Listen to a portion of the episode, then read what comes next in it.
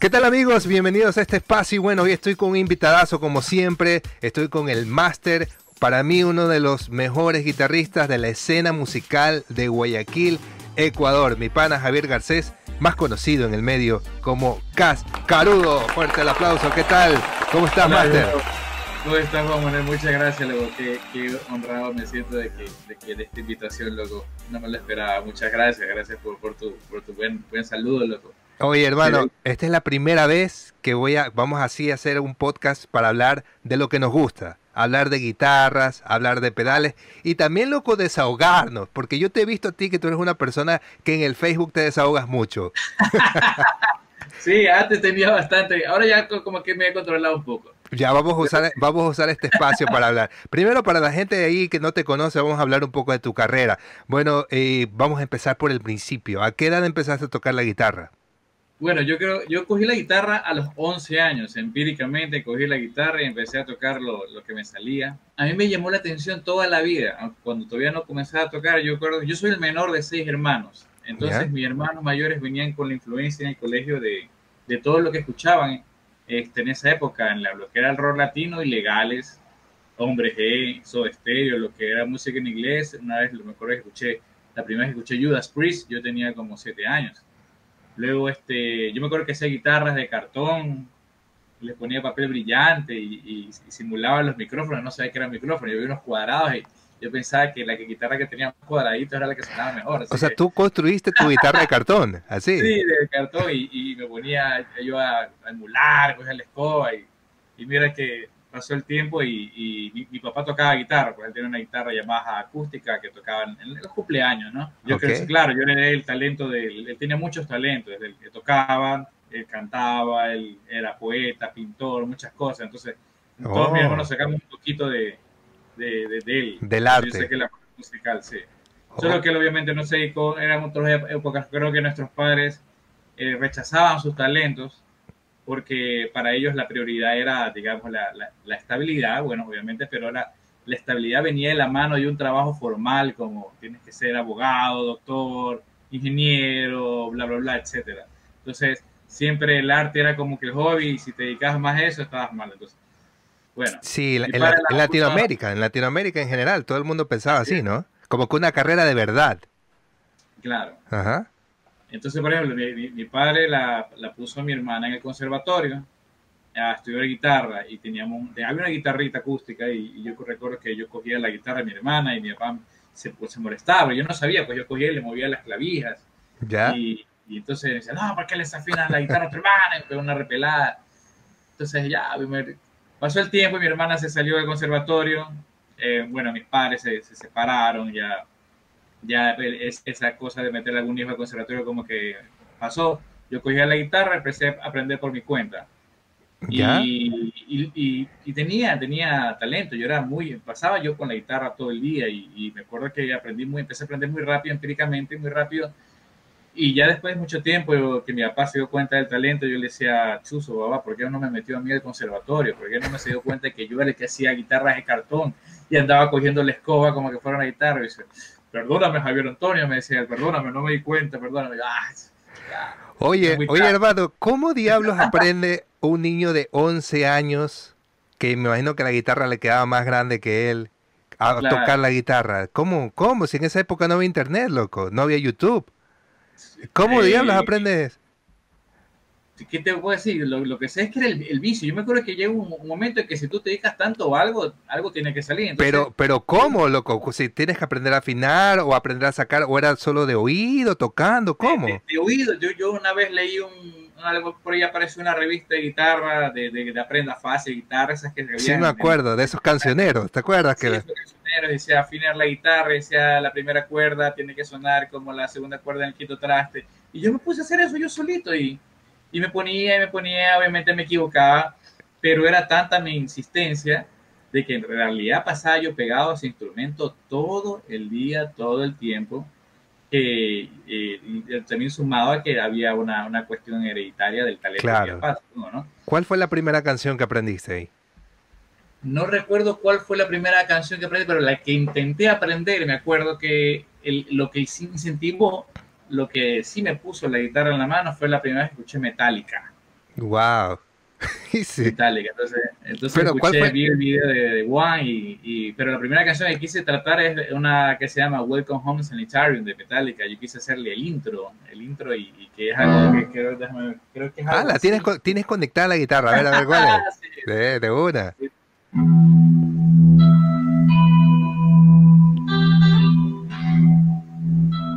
Es muy sencillo el intro.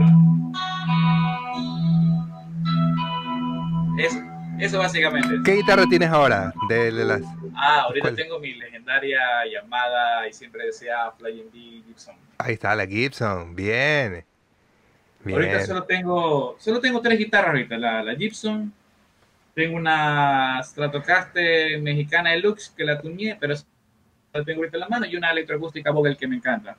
Solo tienes entonces eh, eléctrica solo dos y la Milk, la legendaria Milk. Ya la vendí. no puede ser, Esa es legendaria, loco. Esa, La historia de esa guitarra. Bueno, después vamos a hablar de la historia de las guitarras. Nada más que no se me olvide. Vamos a para continuar con el hilo de la conversación. Yo te decía que, bueno, la primera canción generalmente, por ejemplo, yo aprendí tarde. Yo aprendí como a los 15 años por ahí. 15, sí, a los 15. 15 ya casi para 16 en el colegio. Y nada, loco, la primera canción que yo aprendí fue Cumpleaños Feliz, loco. Y tú, imagínate, la primera canción metálica. decía y 11 años, no te decían ese más está endemoniado. La típica de. Claro, o sea, es que como mis hermanos mayores ya llevaban e-, ese tipo de música a la casa, entonces digamos que en el ambiente era muy normal, era que se escuchaba esto. Luego trajeron otros géneros mucho más pesados y ya nos fuimos al. Hice mi banda a los 12, 13 años yo creo que mi primera presentación en vivo con una banda que tenía con mis amigos que se llamaba Thrashing Heads. ¿Ya? No sabíamos tocar mucho, recuerdo que le decía al bajista, fue una presentación muy improvisada, que fue en el Colegio Bellas Artes, me acuerdo, en una kermés. Y todavía en el Bellas Artes. sí, y, y, alguien, no sé, yo siempre, siempre tuve esta fascinación por la, la Flying Bee, y porque veía al guitarrista de Metallica como una Flying B. Entonces recuerdo que yo llegué a ese lugar, a ese, esa kermés, había un, como un coliseo, y el que había alquilado el sonido tenía una Flying B. No sé si era Gibson, no sé si era marca Patito, era Jackson. Si era una réplica o qué, claro. Yo no sabía de marcas. solo el modelo. Solo, me interesaba que fue la Flying B. Yo claro. dije, wow. Me dijo, este, me dieron esa guitarra para, para, para tocar y me acuerdo que le decía el bajista, tú solo tocas la cuerda gorda en mí, el baterista tú vas a porrar esa cosa que yo hago lo demás. Y sí, hicimos un escándalo. ¡Ah! gritaba y, y, o sea, solo gritaba, ese grito, sea cualquier cosa. Y la gente nos miraba con los ojos abiertos y, y yo estaba encantado, era mi primera vez en un escenario y, y, ese momento no me lo iba a robar nadie, así que no importaba si la gente estaba alarmada, estaba asustada. O sea, 12 años parado en un escenario. Así es, así es. Ah, qué bacán, qué bacán. Y, y, ahí sí me hizo una adicción. Hasta ahora el día de hoy yo creo que eh, es algo que yo trato de, de, a mis alumnos, a la gente que, que conozco, de, que, de transmitirles lo afortunado que uno era en esa época para darse un escenario. Uh Uno tocaba hasta gratis y, y, hasta ahora, gracias a Dios, no se me ha quitado, digamos, esa, esa emoción. Yo me paro en un escenario y, y es, creo que es el, el, el, lugar donde yo me siento más cómodo. Yo por eso soy una persona muy introvertida. Entonces, no soy yo de salir mucho ni, y cuando salgo no sé cómo comportarme. Claro, todo, todos los músicos generalmente, los artistas en general, sí, somos un poco introvertidos, pero a la hora de la hora desahogamos todo con el instrumento. Así sí. es. ¿Cuál, cuál, ¿Alguna vez tomaste ya después, lo tomaste en serio y tomaste clases con un profesor o no o siempre empíricamente? Sí, porque, claro, porque no había, no había la, la, posibilidad ni económica ni el apoyo de mis padres. Como te dije, ellos querían que haga cualquier cosa menos músico. Entonces, digamos que mi madre, si no me apoyaba, tampoco se opuso. Entonces, digamos que el apoyo de mi madre era que no se opusiera, ¿no? Entonces, este, no, no, obviamente no había, no creo que solo había el, el Neumann, el conservatorio Neumann, que nacional, que para sacar este, tienes que tener palanca para poder entrar y tienes que esperar no sé cuánto tiempo y, y, había creo que el Chopin, creo que era el único privado que había que estaba en Urdesa, que era... Pero era caro, era carísimo, claro. Sí, y entonces éramos seis hermanos, entonces no había como plata como para a uno darle clases de guitarra, no, no, si va a darle clases, dale clases de matemáticas, dale clases de algo que, que le sirva, ¿no? Bueno, entonces, no, no, no hubo chance, yo aprendí en el camino hubieron este, compañeros guitarristas, los cuales, si bien directamente no me enseñaron, yo, yo aprendía viéndolos. Hay uno, no sé si lo conoces, eh, ojalá que pueda ver esto, que siempre estoy agradecido con él, se llama Javier Díaz, es de la banda Murano. El, Pero rockero. claro, pues yo empecé a tocar en los circuitos rockeros de, Underground, empecé a tocar después Trash, ya tenía mi banda de, de, de, trash y una banda de punk, tenía algunas bandas, tenía una banda, banda de grunge también que se llama Mala Hierba. Yo me acuerdo que tocaba en siete bandas a la vez. Porque yo siempre fui muy mal alumno. Yo, yo odiaba el colegio, para, el colmo, yo odiaba el colegio. Y entonces yo lo que quería era estar siempre tocando. Entonces yo no iba al colegio, me iba a ensayar y siempre ensayaba con gente mayor a mí. Yo siempre era el más joven de todos. Entonces ensayaba con, con mucha gente, obviamente las cosas que están, eh, digamos, eh, a la mano con, con, la música y la gente mayor, empecé también empecé la, la, parte mala, ¿no? A beber muy temprana edad y cosas así, a llegar tarde a la casa de muy temprana edad y, y bueno, la, la, vida del rock and roll muy prematura, ¿no? ¿Siempre estuviste con guitarra eléctrica o alguna vez eh, con acústica? Es, de hecho, siempre empecé con la acústica. Eh, de hecho, mi guitarra, mi primera guitarra eléctrica, eso sí se la agradezco a mi madre que me la compró, que fue una Fly B, una Samick Fly B. La oye, las estaban de moda en esa época, ¿te acuerdas? Y tenían todas las réplicas. Ajá, había una tienda ahí en 9 de octubre, y no me acuerdo la otra calle. Pero bueno, sí, ahí estaba una tienda y, y encontrás todos los modelos de Samick. Eh, réplicas, pues no, o sea, réplicas de modelos como Gibson, Les Paul, la Fly B, las Stratocaster, eh, sí, las Super Strats, todas esas. Sí, y eran chéveres, eran, eran, yo era encantado, como tiene en esa época uno no se fijaba tanto en las marcas, entonces uno lo que quería tener una guitarra muy colorida, digamos, o que se vea endiablada, con calavera, o qué sé yo, entonces yo quería la Flying D con no, De ley, de ley, nosotros, mira, nosotros vivimos esa, esa, la gente joven ahora no sabe eso, la gente joven tiene aparte de, oye, joven como que ya estuviéramos recontra viejo. Bueno, la gente de ahora, las nuevas generaciones, no, no conocieron lo que era la escasez hasta en los instrumentos, porque antes no llegaban las importaciones de Fender ni Gibson. O sea, el man que tenía una Fender o que tenía una Gibson, así sea mexicana la Fender o la Gibson la más baja, era por puchica, era, oh my god, hay una Fender, hay una Gibson en Guayaquil, qué bacán, ese man tiene una. Y no había. Entonces, lo más cercano a, como tú dices, que estás contando la historia, a tener como que una guitarra de tus sueños era una Samick. Una Samick, o ¿te acuerdas las otras? Las Pibey también. Llegaban las Pibey, las Samick. Hyundai. La Hyundai, sí. Sí, había una, una, Biscayne, me acuerdo, una Biscayne. La Biscayne. Sabes que mi primera guitarra era una Yamatsu. Yamatsu. Yamatsu. de hecho, de hecho, mira, cuando uno veía una Yamaha eléctrica, claro, wow, qué bacán, sí. La Meni Yamaha era la Yamatsu. Pero no, no, no había un almacén donde te venda. Sí, era, era, no sé, pero el, logo era parecido a la Yamaha, asumo que era la, la copia. Claro. Sí, oye, no, no existía un almacén que alguien te venda una Fender. Yo me acuerdo de Claverol. Claverol, pero te venían carísimo y eran pocas las que había. Una vez había una Fender, una, una, no era ni siquiera no ni siquiera Fender, sino la, era una Squire. Squire, era carísima, pues, te la vendían carísima. Pero la veía increíble, pues, así. no, la, Fender, Fender que sí vi así ya hablando, eh, ya como marca Fender, Fender, este, fue en Gallardo, pero caro, caro. Tú la veías así como soñada y todo, pero ya empezaron a el que empezó a traer la distribución ya de Fender fue Antonio Ledesma, eh, más ah, música. Y de ahí ya tú veías, ahora ya puedes tener la, la, disposición todas las Fender que quieras. Luego empezó a traer Gibson. Luego vino Luis Favara, empezó a traer otras gamas de guitarra y así. Ya puedes tener en Guayaquil, Ecuador, todas las guitarras que quieras. Pero bueno, en nuestra época esa fue tu primera guitarra, la Samick. la ¿Ya? Samick. Entonces esa, esa fue la que te compró tu mamá. Sí, me compró cuando tenía 16 años. Wow. Y no tenía amplificador, no tenía ni un cable. ¿La conectabas al equipo sonido? La conectaba al equipo de sonido con un wherever, y, y, y, saturaba tanto el volumen hasta conseguir la distorsión. Sí, sí, sí, sí, yo también hacía lo mismo.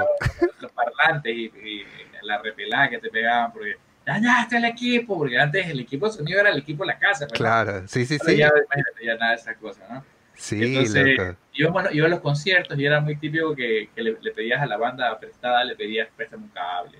Uy, se mantiene unos pedales porque tocabas directo al amplificador, saturándolo, y había quienes te podían ir, llevaban, tenían un overdrive, tenían una distorsioncita por ahí, yo, vi, se no tiene un pedal, güey, ¿qué es ese pedal?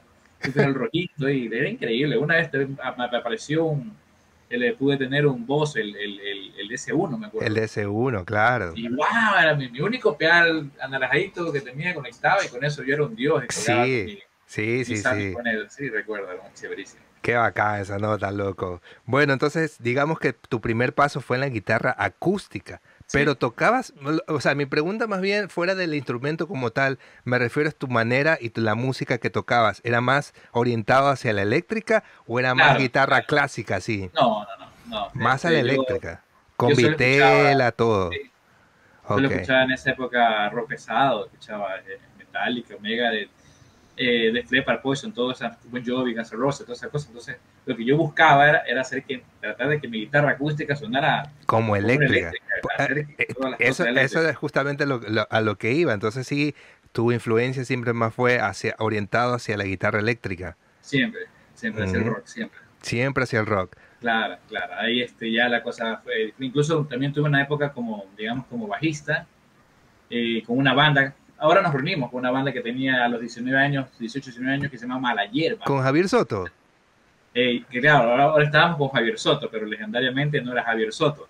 Era otro, otro baterista, eh, un, un, amigo también que se llama Ricardo Pérez. ¿Ya? Eh, entonces, eh, yo entré como guitarrista. Era, íbamos a, a ver, a ver, pero, pero ¿qué te llevó a tocar el bajo entonces? Porque sin... A eso voy. ¿Ya? Yo entré como guitarrista en la banda. O sea, ok. Este, pero nunca conseguimos un bajista que, quisiera lo que, lo que nosotros queríamos que haga, porque hacíamos música inédita. Entonces, queríamos, hacíamos cosas medias complicadas y, yo no tocaba el bajo exactamente como un bajista, sino que lo tocaba diferente, más parecido, digamos, a un Cliff Burton o qué sé yo. Este, entonces, nunca conseguimos un bajista que sonara como queríamos y mi amigo, me, yo le decía, consigamos al bajista, ya, toca todo el bajo, si suena vacancísimo así y, ahí me quedé como bajista en esa banda. O sea, tú estabas como que cubriendo ahí el hueco y a la ya, quédate ahí. Sí, y, le, digamos que le cogí el gustito después y era interesante porque yo me, siempre tengo la costumbre de ponerme los instrumentos muy abajo. y, el bajo me acuerdo que eh, me terminé de convencer de coger el gusto cuando, cuando vi un video en vivo de Song Garden. allá en los 90 y el bajista de Song Garden se ponía el bajo bajísimo y lo tocaba rarísimo el bajo dije, ah, bueno, bacán, voy a hacerlo de esa manera. Ponía el bajo, no daba la correa, le amarré un cabo para ponerlo más abajo, ¿de acuerdo? Y bueno, grabamos unos demos con esa banda. Ahora estamos tratando de grabar todos los temas que habíamos compuesto. Estamos tratando de grabar los nuevos y obviamente yo tocando el bajo, ¿no? Tú también estás, está, estás en la composición, entonces. Claro, sí, siempre estuve involucrado en la composición con esa banda. De hecho, con otras bandas que tenía también estábamos, teníamos temas inéditos, pero ahí quedaron, nunca los grabamos. Y de ahí el siguiente paso, sabes que yo estuve alejado como cinco años de la música. Sin tocar la guitarra. Sin, bueno, no, no, sé si sin tocar la guitarra, pero alejado de los escenarios porque yo, me, yo estuve trabajando como cinco años en una compañía minera, ¿puedes creer? Wow. Acá en casa, este, ya se, las cosas se habían salido de control y yo era un, un, una, un joven muy rebelde, yo era muy, muy difícil. Este, entonces, bebía mucho, las cosas salieron de control y, un día mi madre me dijo, a ver, hasta aquí llegaste. Y me acuerdo que un primo mío era socio de una compañía minera y, mi padre un día me dijo, eso Javier Antonio, ¿por qué no pruebas un cambio de ambiente y te vas a trabajar a la compañía minera con tu primo? Y yo, bueno, ¿era eso o, no sé qué? Pero te ibas a trabajar a las minas, a las minas directo. la compañía minera. o en una oficina de la, de la, compañía minera. O sea, no, sí me dieron un puestito de, de, de oficina eh, al principio no, al principio sí me negrearon un poco, pero después ya me dieron un puesto de oficina porque también este, me desenvolví bien y tenía otras características, no sé, digamos, méritos, qué sé yo, no sé. La cuestión es que yo fui temporal y me terminé quedando cinco años allá. Wow. Y eso era en, en, una parte en la sierra, por el Azuay, y había gente que, que nunca había escuchado el rock, por ejemplo. Había gente de, de lugares, de, gente del de campo, de zonas rurales que no sabían lo que era el rock, solo escuchaban unas cumbias que yo me había escuchado. Y una vez yo llevé unos discos, yo me acuerdo que cobraba y me iba a Tower Records, me acuerdo. Ajá. Y me compraba 200 dólares en discos, así. Sí, man. No, tenía hijos, yo no tenía, no tenía que gastar dinero. ah, 200 dólares CD originales y me llevaba a la compañía minera y ponía una grabadora Pantera, el oficial de Pantera, y la gente se asustaba, decía, ahí está el diablo, ahí abajo está el diablo. Se asustaban feísimo los trabajadores y, y bueno, y, me acuerdo que ahí me compré una Fender, una, ahí me compré mi primera Fender americana, una Strat americana. ¿Y esa dónde la compraste? ¿Ya, ya, ya, ya, ya estaba más música o no? No, no, esa se la compré a un amigo, se la compré a segunda mano. pero bacán.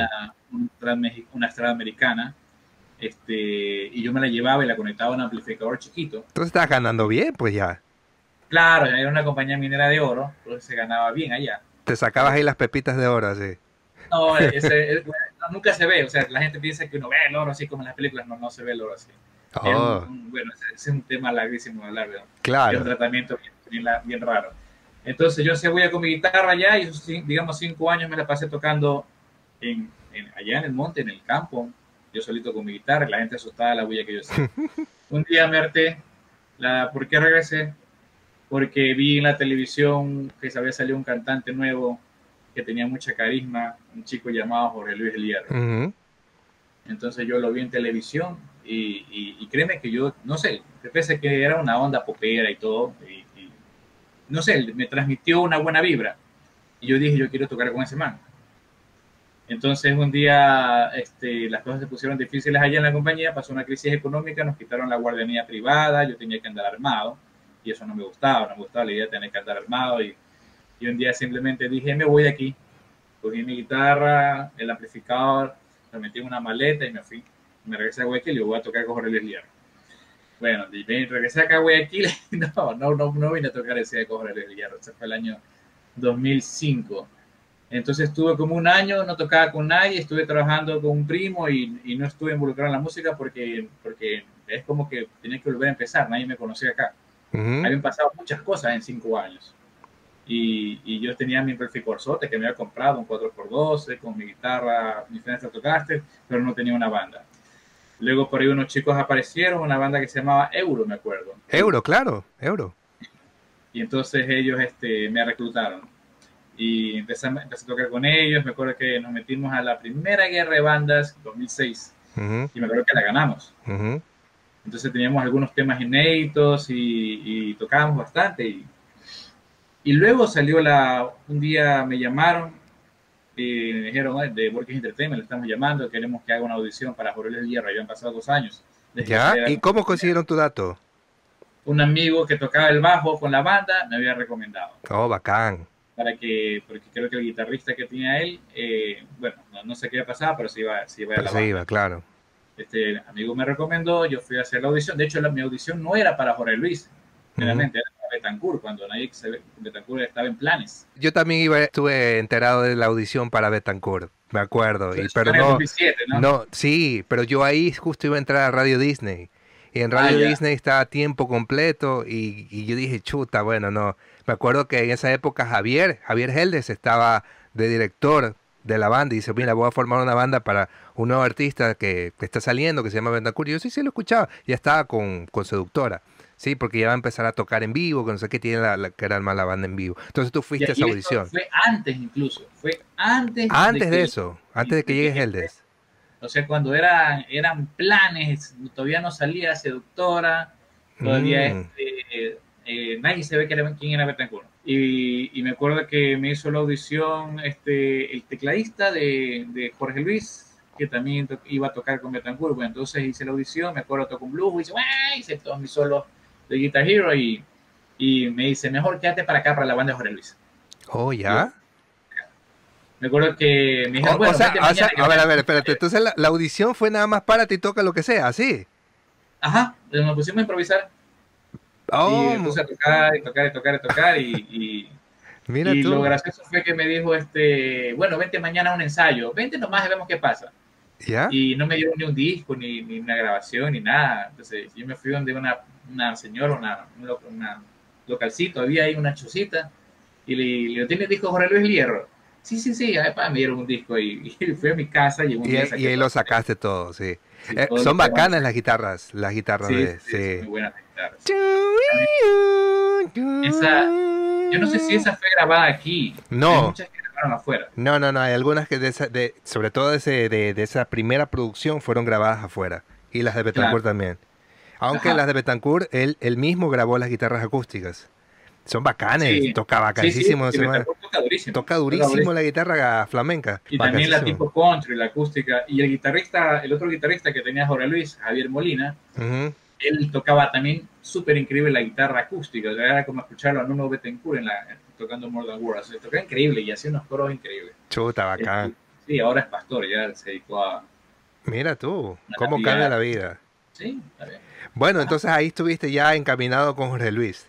Claro, ahí empezó. Eso sí, digamos que, que, que me cambió mucho la- las cosas, porque eh, era lo que yo siempre había buscado toda mi vida, porque yo, yo cuando yo era chico, yo veía los videos de Guns N' Roses y Poison, y cómo se iban de gira, y, y la carretera, y los hoteles, y, y todas esas cosas. Entonces, eso, eso comenzó a pasar de inmediato con, con Jorge Luis. Con Jorge Luis recorriste Ecuador entero.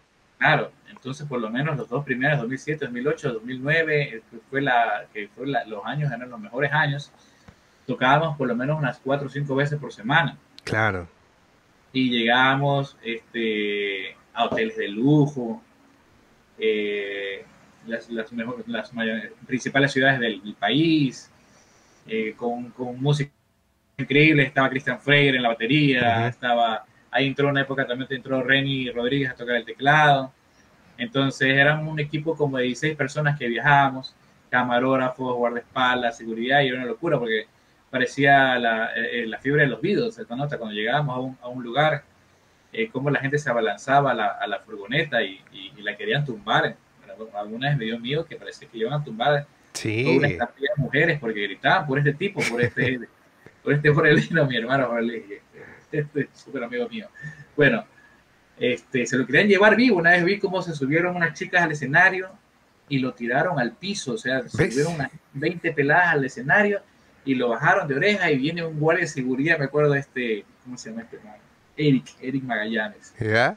y empezó a, a, a tumbarlas, a botarlas como que fueran un saco de papas, así, ¡pa, fuera! ¡Saque, saque! fuera! Porque lo habían mandado de oreja y, Qué sí, chique. y este mal las cogía y las avanzaba por allá. Increíble, habían cosas increíbles. Yo no, no imaginaba que esas cosas podían pasar aquí. Entonces, digamos que en esa época las comencé a, a vivir con, tocando con Rally. Fue increíble. Entonces, estoy súper agradecido con, con él, con, con Borges, con Rally Borges, con, de todas esas experiencias. Y mira que hasta ahora sigues tocando con él. Ahora que ya él tiene Claro. una carrera ya fuera de, de Borky Entertainment y pues ya una carrera más madura también.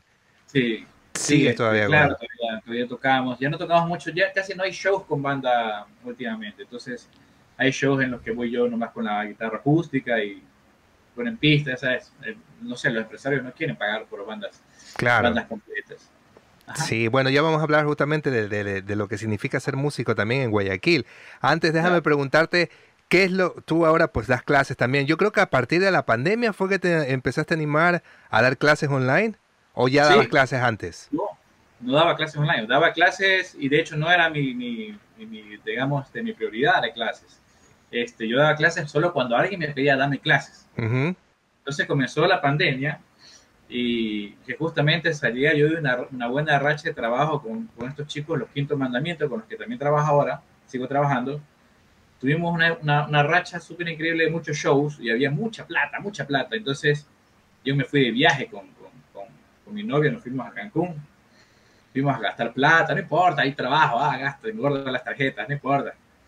Y justo llegamos este, el día que anunciaron la, la, la cuarentena, que nosotros llegamos domingo, creo que fue domingo 14, O sea, 14 si, de marzo. o sea, si llegabas y un lunes, te quedabas en Cancún. me quedaba en Cancún, o me quedaba aquí encerrado en el aeropuerto. Entonces, el, el lunes 15 que anunciaron la pandemia, o sea, yo ya me quedé con una mano metida adelante y otra mano metida atrás. Wow. Me había mudado de departamento, departamento más, más caro, y tenía que mover las cosas, y fue terrible. Para mí fue, fue terrible. Eso fue, es como que me hubieran asaltado si se me hubieran. Chuta, loco. Fue terrible. Bueno, y Ahí entonces dijiste voy a dar clases online. Ah, no me quedaba más. Había que dar clases. Yo me acuerdo que sí, yo, yo decía, ve acá, estás dando clases. Y me acuerdo que, que- es más, que quedamos en que, en que íbamos a hacer un, un intercambio ahí. Sí, sí, sí. Vamos a cierto. practicar guitarra y más o menos producción y toda esa nota ahí. claro, ¿sabes qué? ¿Sabes qué? Es que, es que mira, bueno, mi novia es graduada de- de- en la UES de producción musical. Mm, bacán. Y entonces en la, en, la, en la casa de ella, y de hecho luego ella no lo usaba, tenía una interfase, yo tenía la computadora y tenía una inter- una interfase ella botada, y nunca, y, y tenía el Cubase instalado, y nunca se me había ocurrido eh, Grabar saber algo. qué hacer con eso. Ujú. Nunca. Nunca. Estuvo años eso y nunca se me ha ocurrido, ni me había interesado aprender nada sobre eso. Todo fue en la pandemia, que un día se nos dio que queríamos hacer un cover de Lady Gaga, con el de, de Lady Gaga y, y Bradley Cooper. el de este, estábamos viendo cómo hacerlo. Y dije, oye, ¿y si lo grabamos acá? Y dice, ah, porque yo no tengo tiempo, que no puedo venir. Porque te, acuerdas que no podíamos ni salir de la casa. Sí, claro. Y iba solo por ratitos a la casa. Entonces, este, ella me dijo, a ver, mira, haz esto, esto, y le dije, a ver, dime cómo se graba más o menos. Entonces, papá, papá, me dijo un par de pautas y yo me envicié porque me encantó. Y me Bacán. envicié, me puse en Cubase a aprender todas las herramientas y pasaba todo el día grabando, grabando, grabando, aprendiendo. No tenía ni los monitores, me había conectado a la interfaz, el audio, un amplificador chiquito. Ahí Ya. escuchaba, ahí mezclaba y, y, y etcétera y todo. Pero entonces, entonces estaba sediento de conocimiento, por eso es que te había dicho, hagamos ese intercambio. Sí. y yo te doy clase acá. Bueno, nunca ha sido el chance, ¿no? Pero, pero bueno, igual el incentivo estaba y eso fue lo que, lo que me llevó ahorita. Digamos que he aprendido bastante, ya hago mis cositas aquí de, de producción, hago mis temitas, mis demos, mando mis guitarras cuando necesita alguien una guitarra. Ah, Ya, bacán. sí. Esas Bacán. hacía, tengo mis parlantitos. aquí. ¿Cómo, cómo, ¿Cómo grabas? ¿Con qué estás, con qué estás grabando? Sigo con Cubase. No, no, no, no, no, me refiero, ¿la guitarra va conectada a qué? ¿La microfoneas Ah, el ya. ampli o, o cómo? No, no. Eh, bueno, ¿Cómo hice sales? Algunas veces, hice algunas veces pruebas con el ampli que tenía con el 4x12 eh, y, y todo bien, pero, pero mucha bulla. Sabes que ahorita yo tengo hace pocos meses, tengo la GX100 de voz. El- Siempre has usado voz tú, Claro, sí, sí, de hecho sí. Siempre, pero la siempre- GX100 es la más reciente. Claro, es la más reciente. Ok. Porque, porque la voz sacó la GT1000 Sí, pero la GT1000 creo que competía con la Line Sigie y es muy, muy cara la GT1000. Entonces sacaron una versión que es como la GT1000, pero creo que tiene menos preamps, ya. eh, pero ahí tiene todas las cualidades y entonces tiene una interfaz mucho mejor, es colorida, quisiera poder enseñar la temática del piso. Bueno, no tiene ni un año de salida. Entonces yo venía de, con la GT100, a ver, yo tuve la GT6, luego Ujú. con la, con la que empecé, de hecho no era mía, era un amigo, este, me la prestaba y ahí me pecó el bichito y me compré la GT8 cuando recién salió. La GT8 la usé por lo menos unos nueve años. Sí, Ahí no pasé por la GT10, porque la gente, eh, leí, leía comentarios que la gente se quedaba de la GT10. sí, yo también leí comentarios de la GT10, sí, sí, sí. Y de hecho la GT10 salió y no tuvo ni un, un rato en el mercado que sacaron enseguida la Enseguida GT100. la, ajá. Ahí me compré la GT100. Sabes que Que yo también, yo también, yo también fui usuario mucho de voz. De hecho, vamos a hacer un paréntesis porque, bueno, te doy mi opinión personal. A mí, a mí siempre, siempre, siempre me cayó, eh, nosotros decimos, vamos a decirlo así, me cayó Gaber, me cayó mal la gente que, que andaba con sus pedales y andaba así que parecía que con sus bandejas, con un poco lleno de pedales, que creen que entre más pedales mejor guitarrista eres o mejor Ah, sonido vas a tener. ¿ya? Sí. Y no es así, hermano. Yo, No. yo, por ejemplo, yo siempre yo decía, pero ¿por qué se complica la vida si con una voz tú puedes sonar incluso mejor que el mancito ese? Creen que por, por verse así, con sus bandejotas de, de pedales, tiran esa soberbia de, de guitarrista, de que soy mejor porque tengo los pedales más caros del mundo. Y, y casi que ocupan eh, la mitad de la sala de ensayo, del piso de la sala de ensayo con, con esos pedalboards. Y, y no, y, no, y muchos no saben cómo controlarlo. Porque, ah, porque exacto, y ni usan todos. no usan todos. Ni no usan todos. hacer control De todo un relajo. Sí. Una vez yo vi al, al, al este, al, lo vi a Cabas en vivo y conversé con el guitarrista. El guitarrista tenía una Fender Stratocaster que parecía de que hubiera sido de su abuela. Ya. Viejísima, toda raspada, no, no parecía la Relix. Una Relix tú la ves vieja, pero la ves aniñada. Claro. ¿no? Esta parecía como que le hubieran sacado a la basura. Ya. Y tenía cuatro carritos en el piso. Sí. y tocaba increíble ese man con eso. Exacto. Y de hecho, este, yo me hice muy fanático de, de Rihanna, yo me hice muy fanático de Rihanna hace unos años atrás, tanto fue mi fanatismo que me puse a, a buscar a los músicos de ella en, en- en las redes, en Facebook, Ujú. hace años, allá por el 2011 más o menos, y pude conversar con el guitarrista que tenía ella en esa época, que era Adam Ross. llama. Ujú. y con el bajista. Y yo me acuerdo que hablaba con el guitarrista, mucho con el tecladista que se llama Kevin Hastings, me acuerdo. Y entonces, este, luego en Arroyan entró Nuno Betancourt. Sí, en vivo, ajá. Y, y tocaban los dos, Adam Rose y Nuno Betancourt. Entonces yo le preguntaba a Adam, le decía, oye, ¿qué tal es tocar con uno? Y me decía, es increíble tocar con uno. Y yo le digo, ¿cierto que me va a tocar con la GT8? Me dice, sí, con la GT8 y con su guitarra que tiene los 16 años, me dice. Dice, todo está en los dedos. El man tiene una Washburn. Claro, tiene una, una Washburn viejísima. Seguramente ya tiene más Washburn, pero también claro. unas Washburn que tenía desde la época de que tenía 16 años. Y toca con la, no sé con cuál tocará ahora, pero en esa época y muchos años después seguía tocando con la GT8 Voz, aunque ya vos había sacado la GT100 y había sacado en otras ediciones seguía tocando con la GT8 Voz. Sí, loco. Y así, mira, mira acá hasta ahora. Yo ahora utilizo, bueno, no, no se ve por aquí, pero tengo ahora el, cuando voy a grabar así, utilizo el Kemper, que es un ah, sistema... es otra cosa. Pues. El Kemper ya solo lo conectas y ya. Y en vivo estoy probando ahora este sistema que me encanta, te lo voy a enseñar hasta aquí. Este pedalito, loco, esta gente de aquí, de Headrush, es una ah, maravilla, hermano. Mira, mira, mira el tamaño de esto, loco. Y mira, mira el pedal, el pedal de volumen y, controlador es chiquitito, mira, de mi mano.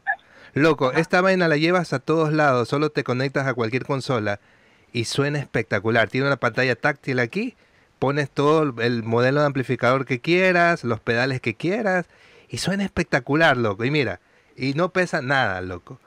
Y no tienes por qué no tienes por qué complicarte la vida llevándote todas esas huevadas. Perdón, estamos, estamos todas esas vainas, todas esas vainas de, de, pedales, loco. No, no, no, no es que seamos haters ni, ni, ni picados ni odiadores de, de la gente que, que, le gusta. Al que le gusta, bacán sino que estamos, ojo, estamos, estamos hablando de, los guitarristas que se creen más o que creen que suenan mejor porque tienen así su, su cadena, entre más cadena grande de pedales tengas, mejor vas a sonar. No necesariamente es así. Hay, hay, un, hay un, asunto mucho de, novelería aquí en el país. No solo con el asunto del instrumento, sino con todo, digamos, el último teléfono, el último, la última guitarra, por ejemplo, este, ahora han cogido de y hacerle bullying a la Stratocaster, a la legendaria Fender Stratocaster, porque si no tienes una, ¿cómo se llama esta? Sur, Sur. Ah, la Sur, sí, la Sur. La Sur, si no tienes una Sur, la, tu Stratocaster que puede ser increíble, no, no vale, tienes que tener la Sur. O sea, qué bacán tener una Sur, pero no quiere decir que, que, que porque tienes una Stratocaster, ah, no, ya eso no vale. E, esa. Que he grabado los discos más legendarios de la historia del rock. Mira, mira, ahorita, ahorita conseguí esta, esta Epiphone. Yo, bueno, yo siempre en Ecuador también conseguía Epiphone y las tuneaba. Y sonaban vacancísimos. Yo no soy mucho del Les Paul, te cuento. Pero considero que siempre es bueno tener como para tener para variedad de sonido. Yo soy más de estrato. ¿Ya? Pero mira, esta Epiphone la conseguí en 200 dólares. Una Epiphone eh, Les Paul Traditional Pro.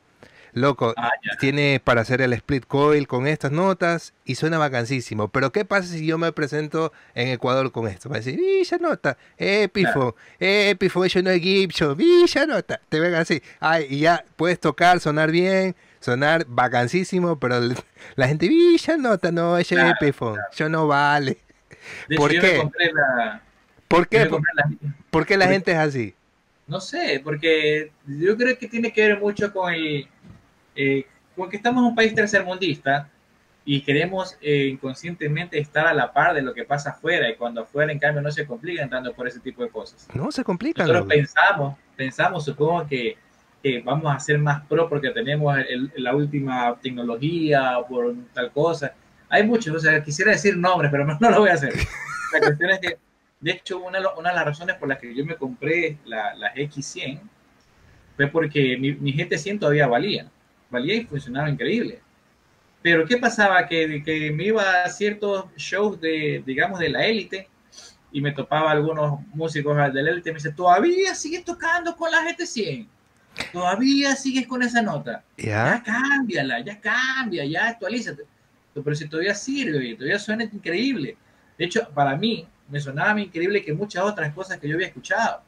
Oye. Que, la gente mucho actualizar, pero, pero, pero se da cuenta que, que, es verdad, eso influye aquí. ¿eh? Aquí tú no puedes pararte en un escenario con, con la élite, digamos, con, un pero, A ver, pero tú, tú conectabas la pedalera directo a la salida o a un amplificador? Con la GT100 yo, yo tocaba de las dos maneras. La GT100 la tenía, eh, este, un proceso, digamos, de, de, configuración que, que, me tomó meses y años, que siempre iba puliendo, eh, pero llegar al punto en que yo simplemente pudiera conectarla donde sea y tuviera una respuesta muy similar en donde sea. La conectaba amplificador, sonaba bien. La contaba por línea, sonaba bien. La contaba aquí en la grabadora, sonaba bien. Eso la contaba es. la interfaz, sonaba bien. Eso Entonces ya había conseguido ese, ese punto, ese equilibrio, ¿no? Y, y, sonaba casi mejor que todo lo que yo, podía escuchar de otras personas. Exacto. Pero, como te decía, tú no te puedes parar, digamos, como artista de élite acá si, si no tiene la guitarra o la, la pedalera o, lo que sea. Entonces, eh, la gente ahora, eh, o sea, prácticamente obligada, tuve que, comprarme esta nota para que no me hagan bullying, ¿no? Entonces me, compré mi aparatito nuevo, por lo menos tenerlo un año más que no me esté fregando. Ahora sí, hablemos, ya que estamos hablando de equipos y eso, cuéntame la historia de la famosa Milk. Esa guitarra tú la armaste, es una Fender, no es Fender. La Milk, para los que no saben, vamos a tratar de, por ahí a ver si me pasas una foto. Es una, una guitarra Stratocaster, pero no tiene marca, está garabateada, está toda rayada y sonaba increíble. Este man la hacía sonar vacancísimo y, tú, y, es ahí a lo que voy. O sea, tú lo ves en el escenario sin escucharlo y vas a decir, sí, man! ¿Qué? Esa guitarra mil, qué rayado, así feísimo. Esa guitarra de ser una Squire. Va, suena feo. Y lo escuchabas, pues chuta, sonaba vacancísimo. Cuéntame la historia de esa guitarra. este, la Milky es, es una Squire, sí, es una Squire que yo compré ya por el 2010, compré ese Squire, después que me robaron mi, mi Fender, mi Strat que tenía gringa, ya me había comprado esta acá, pero la Gibson no es tan versátil, pues, ¿no? Entonces, yo extrañaba ese sonido Strat, y por ahí tenía un dinerito y sí, me compré justo en más música esta Squire, pero cuando ya la toqué, era linda, me encantaba la pinta, era blanquita. Y, la tocaba, obviamente sentías que no era lo mismo que tener una, una, una Strat, entonces yo lo que hice fue que sí, le, le cambié el, el diapasón, le puse un, Mighty Might. Mighty Might. Este, que creo que tenía trastes jumbo, le cambié las clavijeras, le cambié los micrófonos, toda la circuitería adentro, le puse aquí era, este, arriba tenía un, un Dimarcio Blues, no me acuerdo qué, eh, que me lo recomendó Estrada. Eh, abajo tenía un IMG. Este, le cambié toda la electrónica, no me acuerdo qué más le cambié a esa guitarra. Y obviamente que, que, no tenía, o sea, no venía con marca, así que yo le raspé. le raspaste. Milky. le puse Milky. Sí. Porque parecía, parecía leche, entonces le puse Milky, así como lechita, según yo, lechecita. y esa guitarra fue mi guitarra principal durante como 10 años. Sí, tenía, esa, guitarra, tenía personalidad, loco. Sí, esa guitarra había, yo, yo pienso, yo tengo una, una, una forma de pensar, eh, de pronto se, se, me va a reír mucha gente, pero hay una, una, parte, este, digamos, un punto de vista científico en esto. Yo creo que las guitarras eh, absorben energía. Sí. Eh, absorben energía porque, porque es madera que fue en algún momento un ser vivo. Y de hecho he comprobado que ciertos materiales absorben la energía de, de las cosas, el cemento, la madera, etcétera. Una vez me pasó que yo tenía una mi Stratocaster gringa que tenía, este, yo la conocía tanto que me acuerdo que un día estaba en Borkis ensayando y teníamos un ensayo en la mañana siguiente y llega una banda, una banda de unos amigos, una banda de punk, no voy a decir el nombre, este, bueno, llega un amigo de la banda y me dice, Cascarudo, préstame la guitarra, chuta hermana, que tengo que ensayar mañana, préstame mañana, yo te la dejo mañana en la gaveta, te la guardo ahí. Ya, ya, toma, toma, le presté mi guitarra. Entonces al otro día este, regreso y abro mi guitarra y, y, me llegó una sensación desagradable y la guitarra aparentemente no tenía nada, o sea, estaba bien, estaba completa, no le faltaban las cuerdas, no le falta nada, pero yo la abrí y sentí como que la guitarra sufría y yo le decía, ¿qué le pasa a mi guitarra? ¿qué le pasa a mi guitarra? ¿Qué le hicieron a mi guitarra? Miraba así, le estaba buscando dónde estaba el rayón, dónde estaba. Bueno, la prueba del delito es que una vitela que yo había dejado en el estuche, la vitela estaba redonda. ¿Redonda? Redonda la vitela. O sea, ¿cómo, ¿cómo, le habrán dado a esa pobre guitarra para que la vitela se haya desgastado en un ensayo y se haya puesto redonda?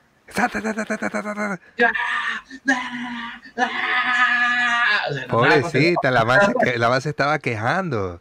Sí, y sí me pasaba que, que, que, a veces de pelado uno, a veces ahora yo no presto mis equipos, pero antes uno le prestaba la guitarra. Yo tampoco, no, nunca presté mis equipos. Nunca. antes yo se lo hacía, ahora ya no lo hago, pero antes sí le prestaba a mis amigos más cercanos, ya toda mi guitarra. Cuando regresaba la guitarra, realmente yo sentía que la guitarra rechazaba, se me hacía difícil tocarla. Pues esta guitarra la abandono mucho tiempo, se me hace difícil tocarla, no solo por, porque pronto tengo otro tipo de sensación, eh, eh, no sé, es, es este, siento como que la guitarra está resentida, como que pierde la energía o tiene otra energía diferente, no sé. Yo, yo creo mucho en eso. Sabes que sí. Y, lo mismo, lo mismo dijo Sergio Ballén, exactamente tus palabras. Sergio, Sí, exactamente igual, exactamente lo mismo. Dice que las guitarras absorben energía, que tienen alma, sobre todo que puedes sentir eso en guitarras muy viejas, guitarras del 50, eh, guitarras del 60. Siente como toda esa energía de los, de los músicos que, han tocado antes. Porque no nada más es que las maderas son más antiguas y las pastillas y los electrónicos están pues más, más tocados yo creo que tú cuando, cuando haces un instrumento tuyo, le dejas una parte de ti. Entonces yo creo que, los instrumentos antiguos tienen esos, esos, pedacitos de los guitarristas, hablando de la guitarra, que los han tocado.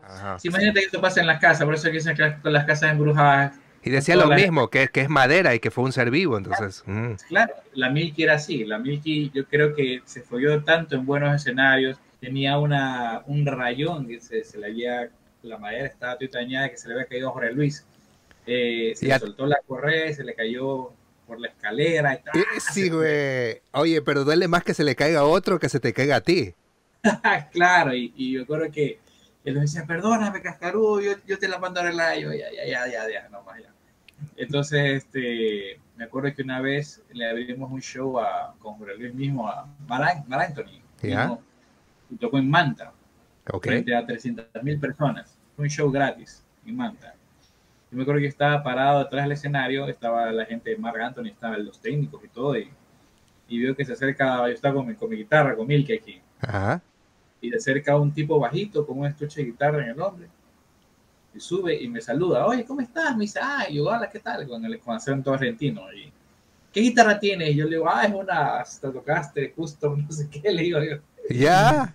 Y coge la, y coge la Milky y se queda mirando así y dice, ah, güey, está súper linda, está chéverísima, es una vacancísimo. Yo, ah, buena suerte, vas a tocar ya. Bueno, y se saca él de su estuche, que se lo da al, técnico de guitarra, una PRS con mango de maple.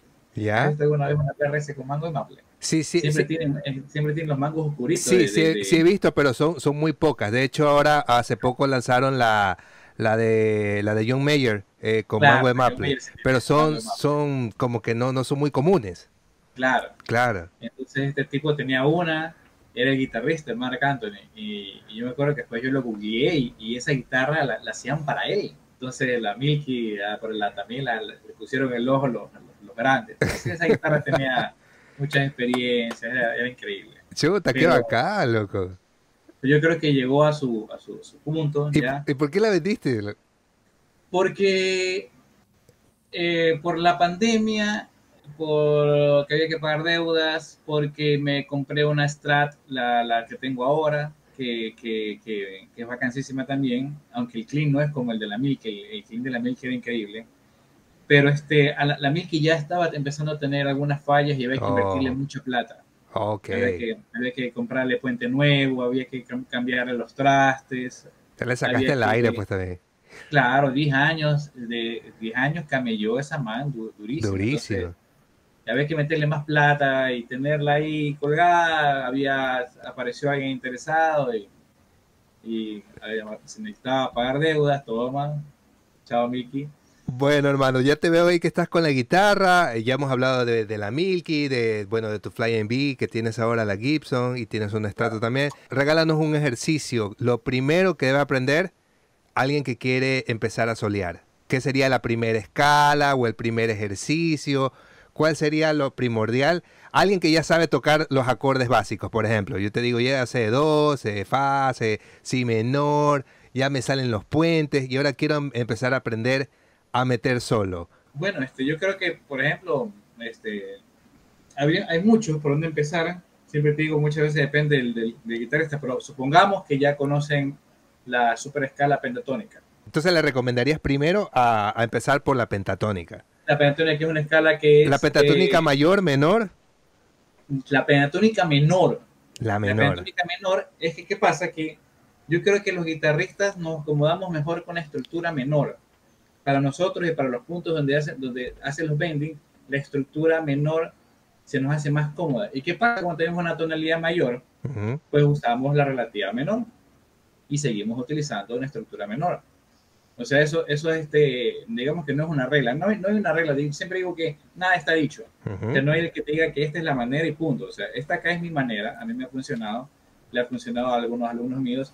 Entonces, digamos, utilizar la pentatónica menor, a, a saber utilizarla, saber sacarle, este, es una escala que está subestimada por lo que es tan corta, Ujú. que la gente cree que solo se le puede sacar a veces sonido como ácido o como kilogramos de metal, y cuando puedes hacer un steer book, imagina todas las cosas que hace con la pentatónica. Entonces, digamos, Slash. supongamos que ya ven slash, Ujú. Supongamos que ya conocen este, esta escala, ¿no? Pentatónica.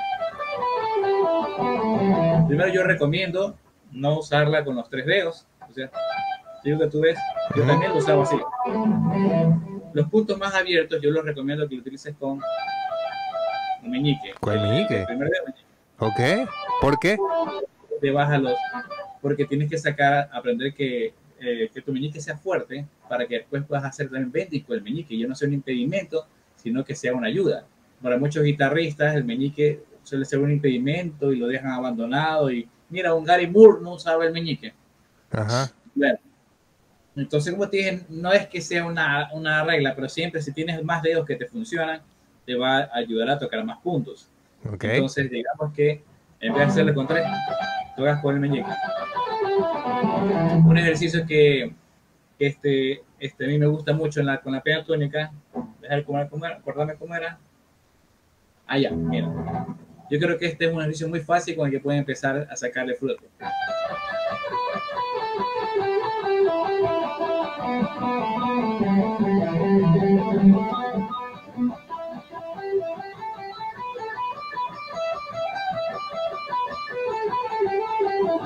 Es muy fácil. Empezamos en el quinceavo traste, avanzamos a la siguiente cuerda y nos regresamos. En vez de seguir avanzando, regresamos. Damos a segunda cuerda, hacemos lo mismo. Regresamos. Cada vez que vamos a avanzar, regresamos un punto.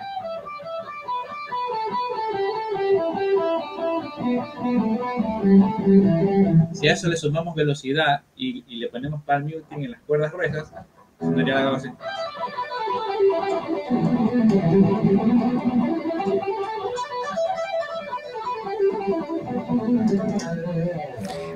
¿La mano derecha todo viteleado o li- estás ligando? Todo, ahorita lo hice todo viteleado, pero también no está mal si lo, hace- lo logras hacer ligado, como dije, no- nada está mal.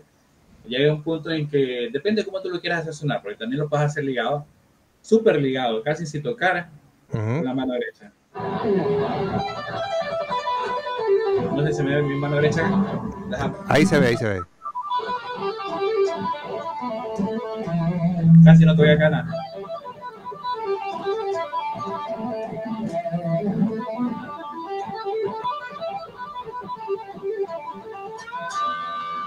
Y hazlo, hazlo- hazlo todo viteleado ahora. Así que se vea la mano derecha. Ver. Viteleado.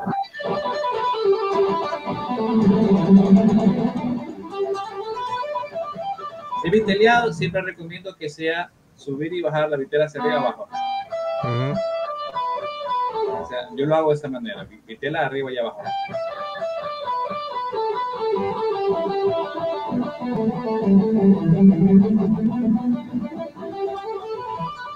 Hay un ejercicio de, de Kid Hammett, eh, bueno, no es de Kid Hammett, sino que yo se lo vi mucho a Kid Hammett, y yo me acuerdo que cuando, cuando lo aprendí como a los 16 años, este, lo practiqué creo que desde las 8 de la mañana hasta las 11 de la noche hasta que me saliera.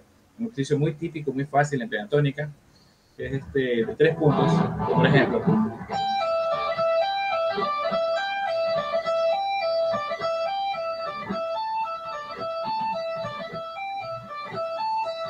Esto rápido.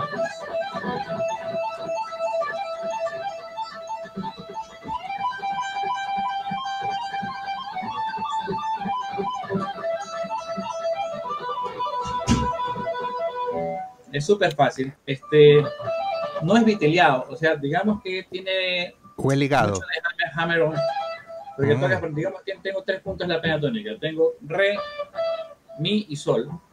Toco re hacia abajo, toco mi hacia arriba y hago un pull-off, hammer on y Ujú. pull-off.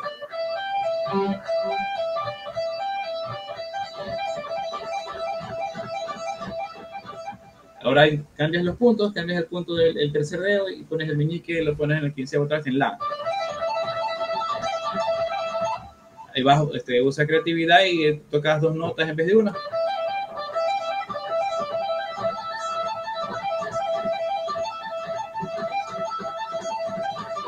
Haces lo mismo en la segunda cuerda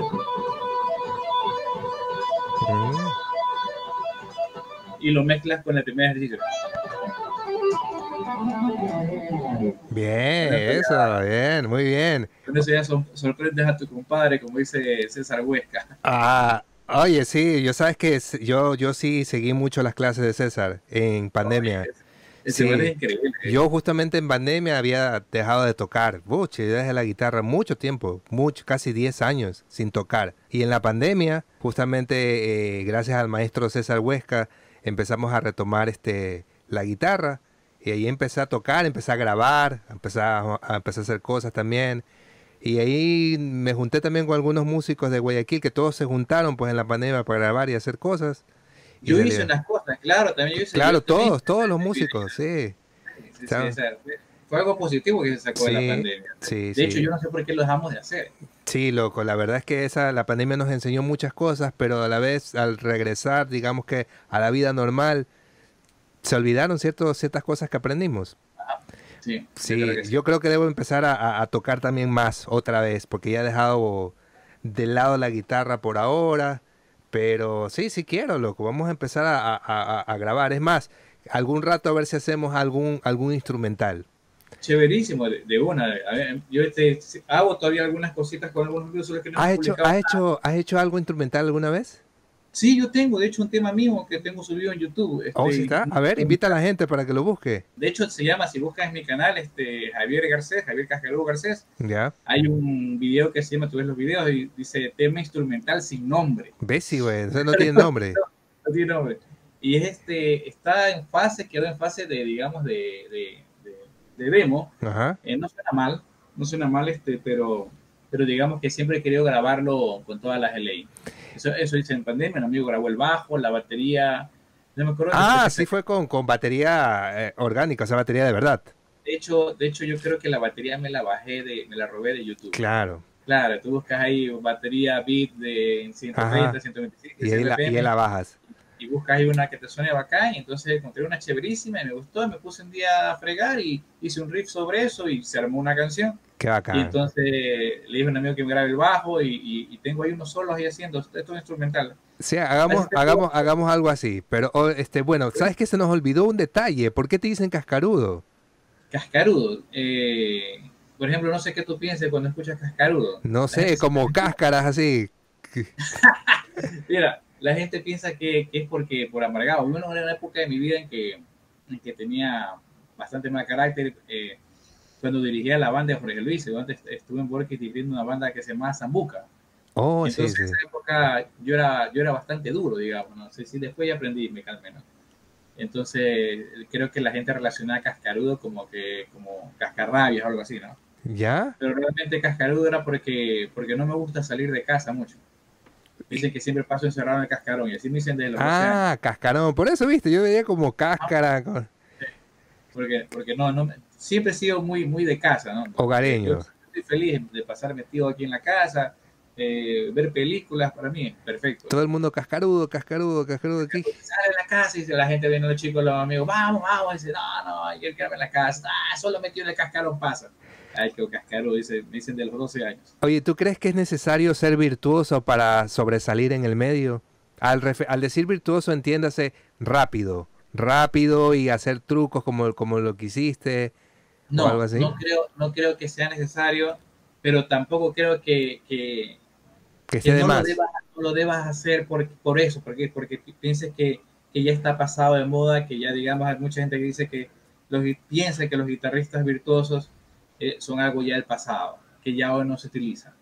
Entonces no, no le puedes decir eso, digamos, a los que, a los que tocan con, con, con Alejandro Sanz o qué sé yo, ¿no? O al mismo César Huesca. Eh, Son músicos tan versátiles. Lo que pasa es que yo creo que debes aprovechar tus recursos, lo que tengas, lo mejor que puedas, y, si, y, y, y no desmerecer este, el que uno sea más virtuoso, ni digamos el que otro, otro no tenga el virtuosismo. Eh, yo tengo un tema, de hecho, yo creo que es mucho más importante cuando, cuando logras ponerle a una canción lo que la canción te pide. Si tienes esa conexión con el tema y, y, logras, si estás grabando, digamos, el tema de alguien o tu propia canción, y logras conectarte de manera que la canción te pide las cosas, eso es perfecto. O sea, habrán canciones que te pidan ah, el solo malito y habrán canciones que te piden cosas sencillas. Yo tengo una canción que estoy también hace años que quiero sacar, una canción mía, y, y, es muy especial para mí porque todos los arreglos prácticamente me vinieron así. De una. de una. Y una de las cosas fue el solo. El solo es muy sencillo. Y un amigo me decía, oye, pero yo sé que tú puedes hacer muchas cosas mejores. No, es que la canción claro. que entonces, digamos que no necesitas ser virtuoso para hacer música increíble, solo es increíble. A mí, por ejemplo, uno de mis guitarras favoritos, ¿sabes cuál es? DH. Claro, y ese man juega bastante con el sonido, los delays, todo. Y no es un virtuoso de los dedos. Claro, no. Otro guitarrista favorito para mí, la gente ni siquiera lo considera como, como guitarrista en la lista de buenos guitarristas, Billy Corgan de Smashing Pumpkins. Oh, claro. Ese para mí es uno de mis guitarristas favoritos. Y hoy en día ya no escucho música con guitarra, escucho más música electrónica, escucho... Sí, más samples, música electrónica, sí. Uh -huh. sí. Música electrónica M83, escucho mucho Lady Gaga, mucho Rihanna, cosas así. Es lo que hoy en día me, me influye musicalmente. Ya, sí. Yo te digo, yo te digo, por ejemplo, a mí, a mí me cuesta mucho hacer cosas rápidas, de verdad, me cuesta, me cuesta, los dedos no me dan, tengo que dedicarle horas y horas para que medio, medio me salga, pero no. Por ejemplo, esa velocidad a la que tú le gastes imposible, no, no llego. Por más que... Pero la... no lo hagas, haz, haz, algo como DH. Sí, esas cosas así sí, pero por ejemplo, por eso te preguntaba. No, no, no, no, no, no me sale, no sé, la fuerza de los dedos, como tú dices, los, los, ligamentos, yo qué sé, ya no me da. O sea, es algo que ya en la mano ya... Y peor que me, me, me, caí, tuve un accidente, loco, y me lesioné toda esta parte y fluye acá también. Aquí, bueno, entonces este... Entonces ya, ya, ya peor, loco. O sea, no, no me da ya la fuerza. Como para eso tienes que tener fuerza. O sea, tienes claro, que tener... Bueno, de, hecho, de hecho, sí me pasa que, por ejemplo, cuando, cuando o sea, 20 años atrás yo dejaba de tocar la guitarra un mes, la cogía y estaba como si nada ahora debo de practicar una semana uh -huh. y los dedos están lentos y me cuesta uh -huh. trabajo. Me ha, me ha pasado que, que, me, han, me ha asustado que me han cogido este calambres y dolores sí, en los dedos. Exacto. Y, y, y, no he podido tocar. Y yo, diablos, ¿qué hago? Creo que también porque le puse esta cuerda, se me ocurrió la brillante idea de cambiarle el calibre de cuerdas. ¿Qué cuerda estás usando ahora? ¿Qué calibre? 11. ¡11! 11. Pero, pero en una, en una Fly en B, en una Fly en B no, ¿qué, qué, qué tan, es, es más, eh, el, más el corta o es más grande? Es más corto. General, es más corto que el de un Strat. Ah, bueno, entonces si la, la, sientes como 10. 10. Y si, como estaba acostumbrado a la Strat, cuando cogía la Gibson con 10, se me iba en banda. Claro. Pero entonces le puse 11, pero igual sigue siendo más, sobre todo 11, si, si te, me, estás afinado en 440, igual era bastante duro. Claro. Este Flash usa 11, pero se toca medio tono abajo. Claro, medio tono abajo. Uh-huh. Entonces yo la uso en 440 y sí se me hizo al principio duro y me, me cogieron dolores en, en, los huesos que, que, que no sí, podía. En los tendones, sí, claro. Entonces... Como una tendinitis. Y tenía un show cerca y yo, diablos, me tuve que inyectar. No para, para cualquier, de, de, cualquier cosa inflamada que tuviera. Ahora ya, ya no me cuesta, ya, ya le cogí como que el bote. Y, y me gusta cómo se siente realmente con 11, pero al principio me costó, me costó acostumbrar. Sí. Bueno, mi querido Cascarudo, ¿qué más se nos queda? Algo, bueno, vamos, vamos a hacer eh, un espacio así ya para improvisar. A ver, ¿qué, qué, qué es lo que te molesta del, del, mundo, del ambiente de ser músico en Guayaquil? Aquí, eh, mira, yo me di cuenta que, que aquí no somos unidos. Mm. No somos unidos, nunca se hizo nada nada, este, nosotros mismos no hicimos nada, en la pandemia no hicimos nada por nadie. O sea, este, vieron un, un, par de personas que siempre me han ayudado, o bueno, lo voy a decir los nombres, este, personas que me dieron a mí la mano, que siempre les estoy agradecido, que uno es Jorge Luis Borges y el otro es Jorge Luis del Hierro.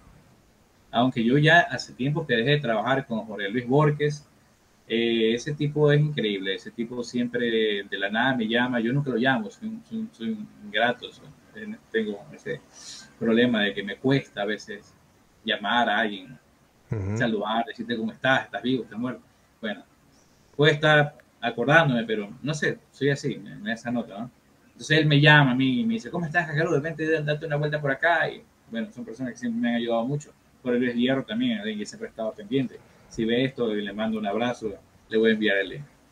Entonces, este, pero de ahí mucha gente con la que estaba trabajando directamente me a preguntar.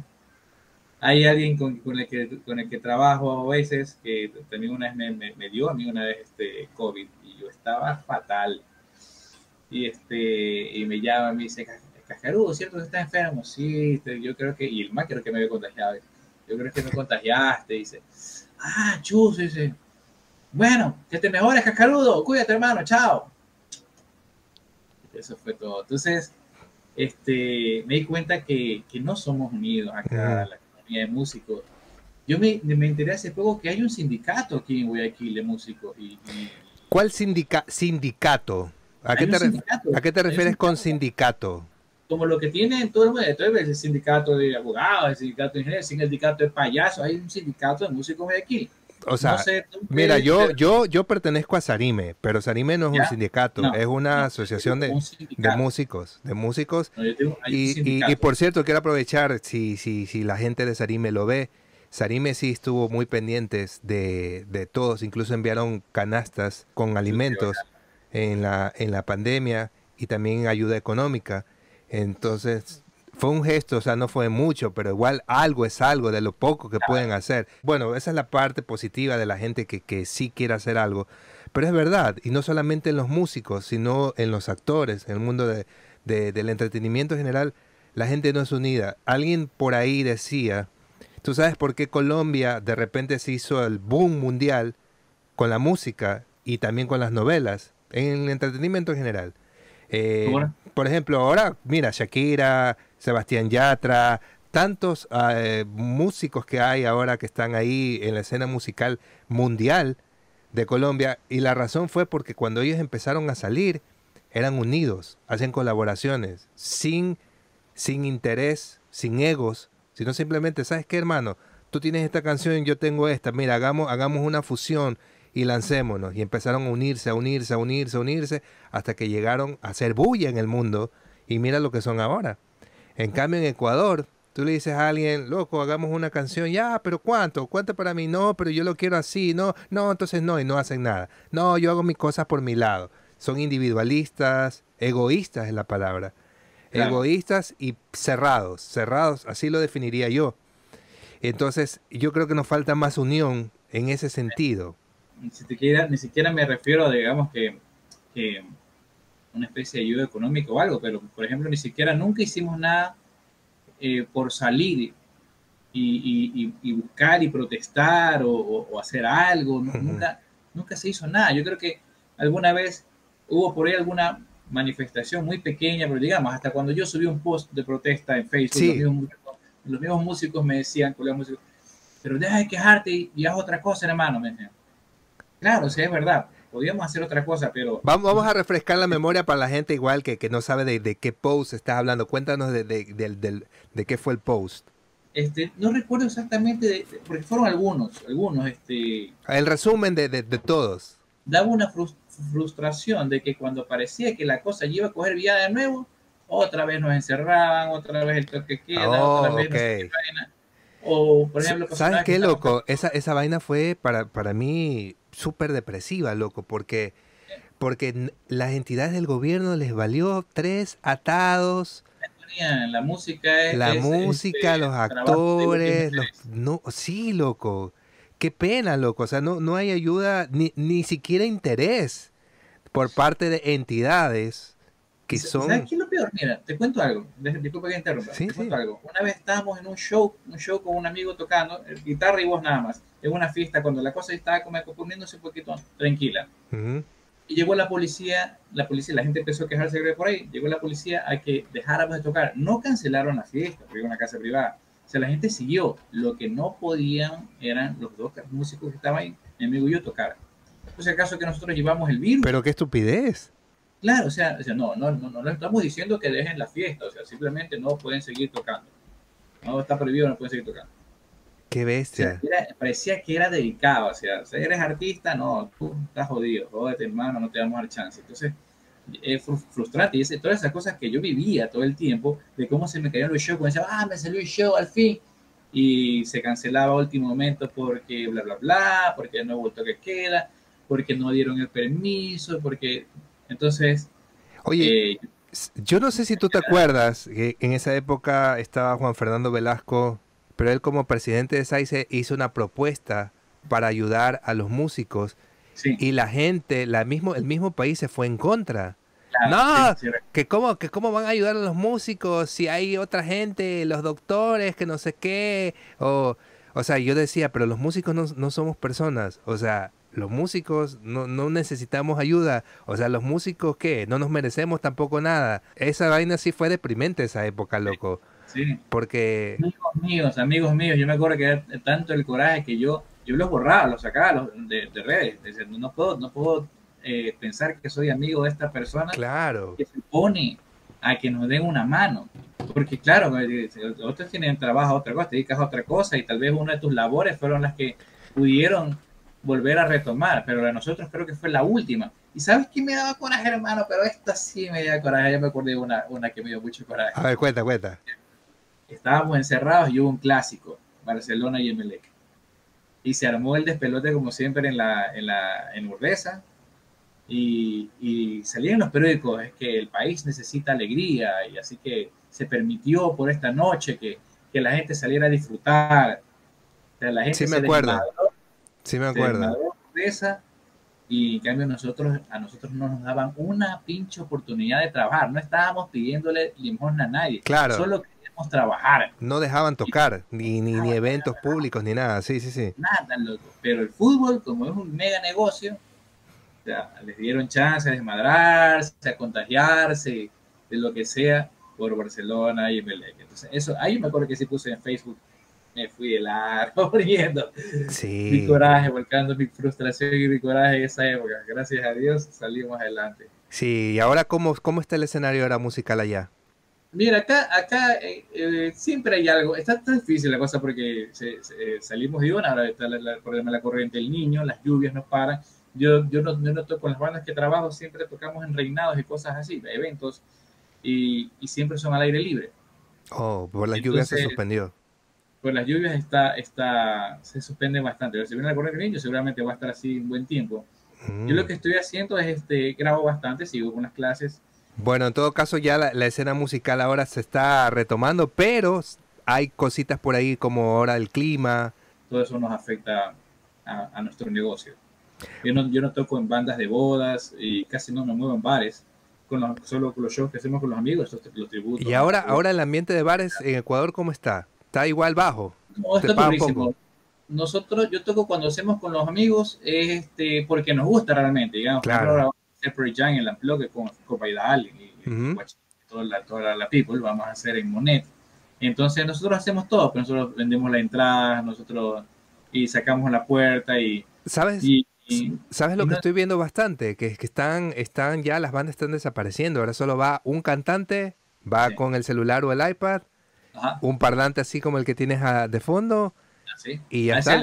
mi trabaja así. Y ya está. Ah, ah. Y ponen música en vivo. Ajá, ponen como que fuera música en vivo. Eso no es música en vivo, loco. No, no.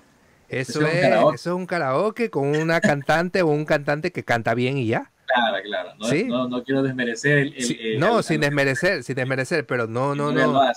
No es, no es lo que de verdad se, se, hacía antes. Este, eh, voz en vivo, cantante en vivo. Cantante en vivo, claro, cantante en vivo, claro.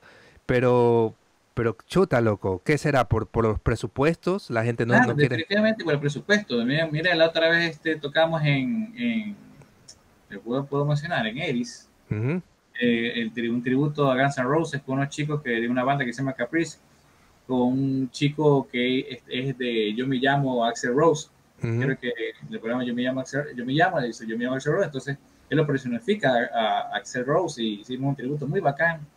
llevamos los equipos y, y todas las cosas. Y, y Edis tiene un escenario enorme. Ujú. Y, y se llenó y había gente hasta haciendo cola. Parecía concierto de rock internacional, había la gente haciendo cola por entrar. ¿Ya? Bueno, y no te voy a decir cuánto sacamos, pero Sacaron poquito. yo le- digo, eh, eh, pero no era eso, no era la puerta, sino que era lo que pagaba directamente el, el, el- Oh. O sea, eh, eh, el local en sí se llevó como que la mayoría del dinero y ustedes le pagaron o como sea, que el... lo que pasa es que era, era la entrada libre, porque Oh. era un restaurante. Ok. Pero digamos que yo creo que una mesa, Pero igual mesa- consumieron, pues. claro, yo creo que una mesa, el costo de una mesa pagaba la banda. Claro, qué bestia. Entonces, te das cuenta, o sea, es un lugar que, que es, que es, es caro, o sea, no, no es barato comer en esta, ¿no? No es como que te vas a, a- a las alitas de la esquina, ¿no? Una cerveza y te cuesta 4 dólares, este, qué sé yo. Entonces, ¿por qué le pagan tan poco una banda? Ujú. Si ellos sí tienen el presupuesto para pagar mejor a una banda, ¿por qué les pagan tan poco? Me pasa que siempre ha habido la cuestión de que hay quien daña el mercado. En- en- el- me- ¿Tú me crees, tú crees, tú crees en eso de que alguien daña el mercado? Por supuesto. A ver, cuéntame, cuéntame tu postura y yo te cuento después la mía. ¿Cuál es tu, ¿Por qué tú crees que sí existe eso de los dañamercados? porque yo los he visto, porque he trabajado con, con, con este, hace poco trabajé con, con unos chicos eh, que el papá los apoyaba mu- muchísimo musicalmente, tenían, tenían, eran bien pudientes, se les, les, les costeaba los estudios musicales y clases a, a ellos, y él lo que quería era, era que sus hijos se hagan conocidos con, con una banda. Entonces sí iban a los lugares y tocaban gratis en los restaurantes. Y llevaban toda una infraestructura de equipos y, y, y- y tocaban más o menos los chicos y todo. Y, me pagaban a mí por tocar, ellos me pagaban, pero, pero digamos que cerraban gratis con el, con el restaurante o, o cobraban muy poco.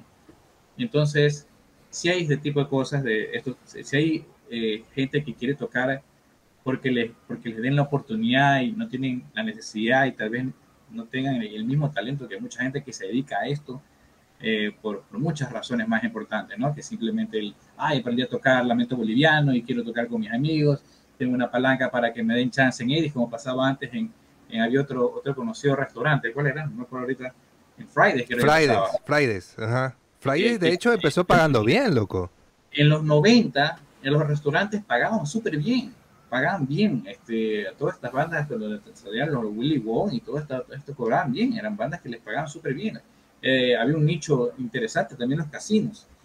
Claro, pero los casinos que Se desaparecieron. dañó el mercado, siempre hay alguien que cobra menos, que hace lo mismo o algo parecido a lo que tú haces, se dañó el mercado, se fue dañando y ahora no es negocio para nada tocar en, y son lugares grandes, ¿sí? No, no puedes tocar, o sea, cuando toco en bares es porque me gusta lo que voy a hacer, porque lo hago con mis amigos, porque nosotros manejamos y nos llevamos lo que, lo que queremos llevar. Claro. Es mucho, pero por lo general mi negocio es siempre tocar, digamos, o con Jorge Luis, o con los Quinto Mandamiento, o con bandas así más grandes, que es donde, donde se paga mucho mejor, son shows más costosos y nunca son aquí en la ciudad, siempre son afuera. Yo, yo, yo te doy mi postura ahora sobre los, los dañamercados. Yo creo que sí, lo que tú dices, y no. 50-50. ¿Por qué? Ya. Porque, por ejemplo, a ver, eh, si tú trabajas en una marca personal, como por ejemplo Roberto Bolaños, Roberto Bolaños no te va a ir a ninguna fiesta así por, por 50 latas, como decimos. No te, el man va a eventos y le pagan, si quieres, bien, y si no, no. Y el man toca todo el año.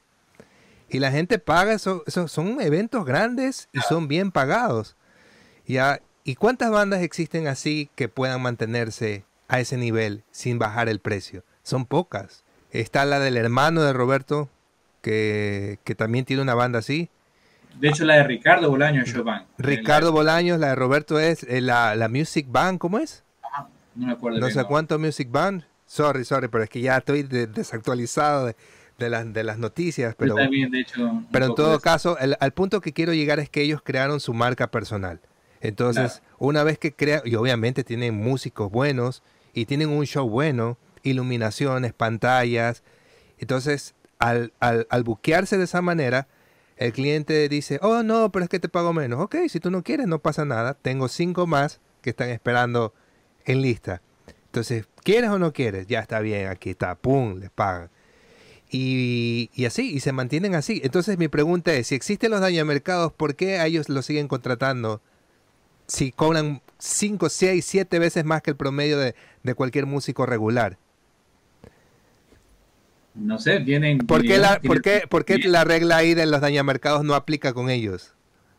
Porque también hay gente que se da cuenta de la que le importa la calidad. Pero a eso voy. digamos, ahora digamos, mira, también hay gente este, que tiene las posibilidades y aún así lo que les importa es simplemente tener en su fiesta, decir que tienen un músico y, y contratan a uno a uno que también tiene nombre y trayectoria acá, de que Es yo que- ya no trabajo por él porque me dio coraje que pagaba muy poco y. entonces, A, a eso voy, loco, que ellos ya crearon su nombre. Ya crearon su nombre. hay Ya otros que tienen- crearon para bien, hay otros que crearon para mal. Bueno, eso ya, ese- eso ya es otro tema, pero en todo caso ya lo que voy es que sí crearon su, su, su nombre y ya tienen su, su carrera, o sea, su, su marca personal. Entonces ya, Claro. ya, ya no están contratando como que una banda, o sea, ya quieren es tener a la banda de Roberto Bolaños en su matrimonio, en su evento, toquen como, es más, dice, cuenta la leyenda, cuenta la leyenda, no sé, ahí pónganse a investigar o aquí en los comentarios pónganse si es cierto o no, de que a veces Roberto tiene dos shows y a veces él como que va uno, toca dos canciones y luego se va y se va al otro show. Ya, No entonces, claro, solo hace como que acto de presencia, nada más en un par de canciones, ah, ya, ya, aquí estoy, ya, ya, y pum, se va. Entonces, Sí. ya me entiendes, ya es una cuestión de tener como que el, el nombre de la banda ahí. Entonces, De hecho, tenía tanto trabajo que yo toqué una época en la banda B de, de, de yo tocaba en Celebration. Digamos que era la banda B. Cuando La banda B. Showband no se alcanzaba, había Celebration. Entonces tenían bastante trabajo ellos. ¿viste? Entonces, a eso voy. O sea, es 50 y 50. Sí, tienes Hay razón. una de, de marketing también. Son esos manes tienen, saben, ya son unos empresarios que saben manejar. eh, Crear marca personal, es lo que te digo. O sea, esa es la estrategia. Crear una marca personal. Y no es fácil. Tiene, No, tiene, te lleva años.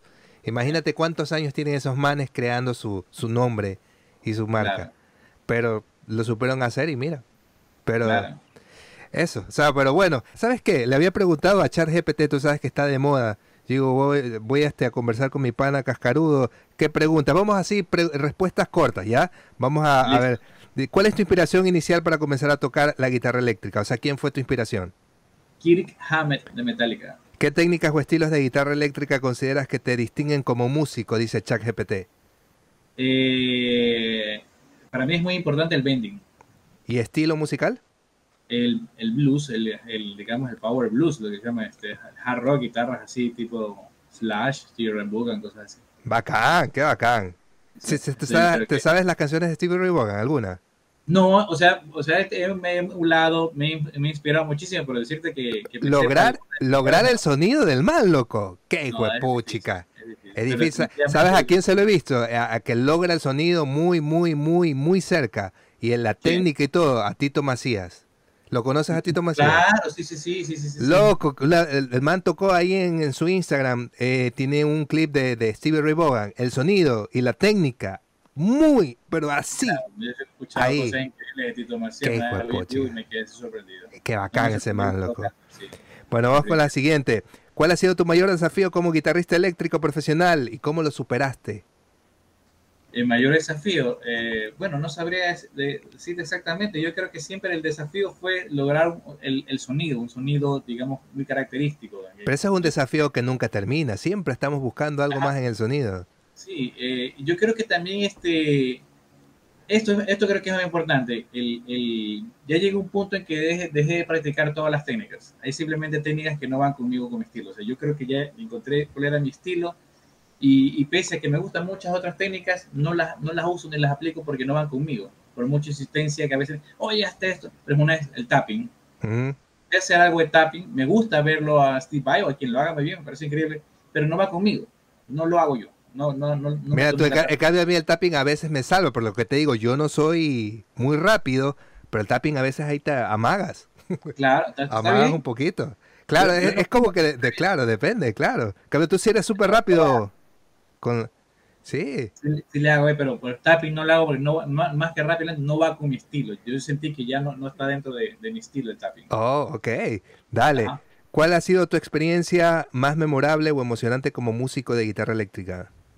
Eh, como músico. como músico, como músico, sí. Es que el chat GPT, ¿sabes? Una, una de las más memorables que siempre digo, con, con- pese a que, que tuve la oportunidad de tocar en muchos shows grandes, yo creo que la más memorable fue un show en el que me tocó tocar la batería y la guitarra al mismo tiempo. O sea, No, ¿cómo va a ser esa? te voy a decir, no teníamos baterista para el show, había un tecladista que cantaba, yo iba a cantar, tocaba la guitarra y había un bajista. Entonces hicimos repartirnos la batería. Entonces yo tocaba la guitarra y tenía mi pedalera con el wah y controlaba el bombo, que prácticamente lo toqué todo el show en negras, te lo juro. El tecladista tocaba, cantaba y le daba el redoblante. No. El bajista tocaba y le daba la hi-hat con el pie. No. Oye, fue increíble porque la gente... ¿Qué tal? Salió increíble, salió increíble y, y lo, lo chévere es que nos metimos en el asunto. Realmente le estaba disfrutando en vez de sentir que hacía el ridículo o algo. Lo sentí increíble. Ahora bien, creo ¿Y les pagaron por eso? Sí, nos pagaron, nos pagaron, nos pagaron una barbacha, pero... Pero les pagaron, claro. Eh, está tocando una canción moderato que tiene unos cambios de tiempo, yo con el bombo y negra, el otro lado del revolante, qué sé yo. Increíble. ¿Qué, ¿Qué, equipos y efectos utilizas para obtener tu sonido característico? Bueno, la voz y... La, la voz GX100. Ajá, ya, ya hablamos un poco de eso. ¿Cómo ha evolucionado tu estilo y enfoque a lo largo de los años como guitarrista? Eh, justamente parte de lo que te decía, en dejar de, perder tiempo en técnicas que no vean como estilo. Me cuenta que este es mi estilo y a eso me voy a dedicar, guste o no guste, a eso voy. Muy bien. ¿Qué consejos tienes para los músicos que desean mejorar su habilidad en la guitarra? Practicar. Practicar y estudiar. Practicar, practicar estudiar, practica, practica. Eso es todo. Sí. A ver, ¿cuál, ¿cuál es tu proceso creativo para componer música? para componer música es, mira, a mí me, ha ayudado muchísimo a aprender los modos de armonía, ni siquiera armonía muy, muy complicada, eh, algo en lo que yo me apoyo mucho en los modos griegos. Eh, hay, gente, no sé cuánto, cuánto estés, estés, normalizado con los modos tú, pero por ejemplo hay mucha gente que lo utiliza solo para hacer solos. Oye, ¿sabes que Sí, lo, estaba empezando a estudiar, pero me dio dolor de cabeza, loco, pero, pero sí, son bacanes. Pero para solos. yo no, los uso, no los uso mucho para solos, sino que los uso para crear armonía, para justamente componer música. ¿O sí? claro, porque tú como, como cualquier escala, tú la puedes utilizar para crear armonía o para crear solos. Los, círculos, los modos griegos también los puedes utilizar para solo una base, que alguien tenga una base en mí empiezas a hacer modos, o los utilizas para crear armonías. Entonces yo los utilizo para crear armonías al momento de componer.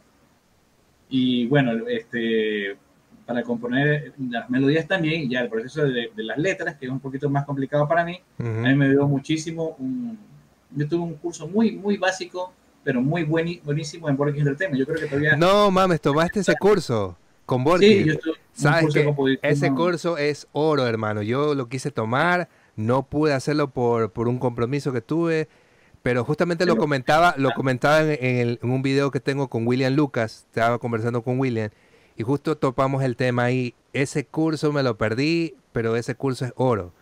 Es buenísimo, es buenísimo. Imagínate un Luis Borges que eh, sacó tanto éxito con su artista. Claro. También me abrió la cabeza muchísimo para componer cuando, cuando, cuando entendí cómo debían componerse, sobre todo la música pop, pop popular, como el proceso de composición. Para mí fue increíble eso. Sí, wow, qué bacán. Eh, ¿Cuál es tu opinión sobre la importancia del dominio técnico versus la expresión emocional con la guitarra? Qué buena pregunta del chat GPT. Esa, esa, pregunta está bacán. Yo creo que, y, es que, digamos que no se extienda mucho. Por ejemplo, eh, es importante eh, saber, tener las herramientas. Yo siempre digo, la técnica es como un mapa que te dice por dónde tienes que caminar. Pero la expresión, o sea, Imagínate cuántos guitarristas hay de haber en países como por Estados Unidos, cuántos en Wim Malmsteen hay de haber, pero no son en Wim Malmsteen.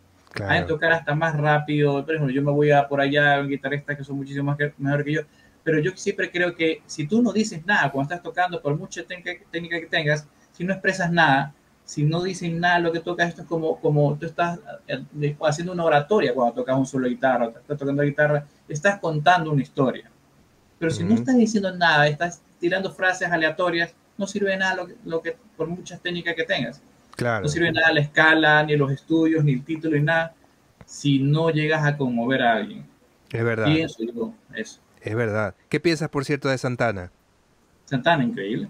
¿Te gusta? Me gusta Santana. No es mi favorito, pero es increíble. ¿Quién, quién crees que es un guitarrista sobrevalorado? Sobrevalorado. a mí me van a matar mucho. Eric Clapton.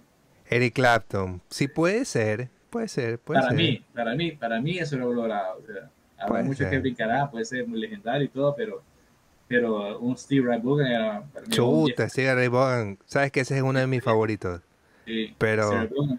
Pero jamás, jamás me he atrevido como que ni siquiera empezar a, a sacar alguna fucking canción de ese man porque me parece tan bacán, loco. Y me voy a frustrar después de no poder sacarla. y mira, esa época con Jeff Beck, yo creo que le da tres vueltas a Eric Clapton. Jeff Beck, claro. Eh, a ver, déjame ver dónde me quedé. ¿Cómo te preparas para los shows? ¿Qué algo haces? ¿Calientas? ¿Haces algún ejercicio? Ahora estoy calentando, ya no calentaba nunca, yo calentaba era con, con cerveza. pero pero de- después de, de la tendinitis que, que me dio recientemente, hace unos meses, ahora ya estoy calentando, me di cuenta de la importancia de calentar, como cuando sales a trotar. Antes salía a trotar sin Claro, calentar, claro. me pegando las piernas, ahora ya volví a trotar, pero ya caliento antes, entonces. Igual, ahora sí recomiendo que, pues sobre todo a los guitarristas que tenemos A ver, ¿qué edad, ejercicio? A ver. este, para calentar lo que yo hago es este, casi como lo que viste hace un rato. ¿Ya? Trato de que se, se- los ejercicios que viste con la penatónica Ajá. o con una escala completa. Deja ponerle.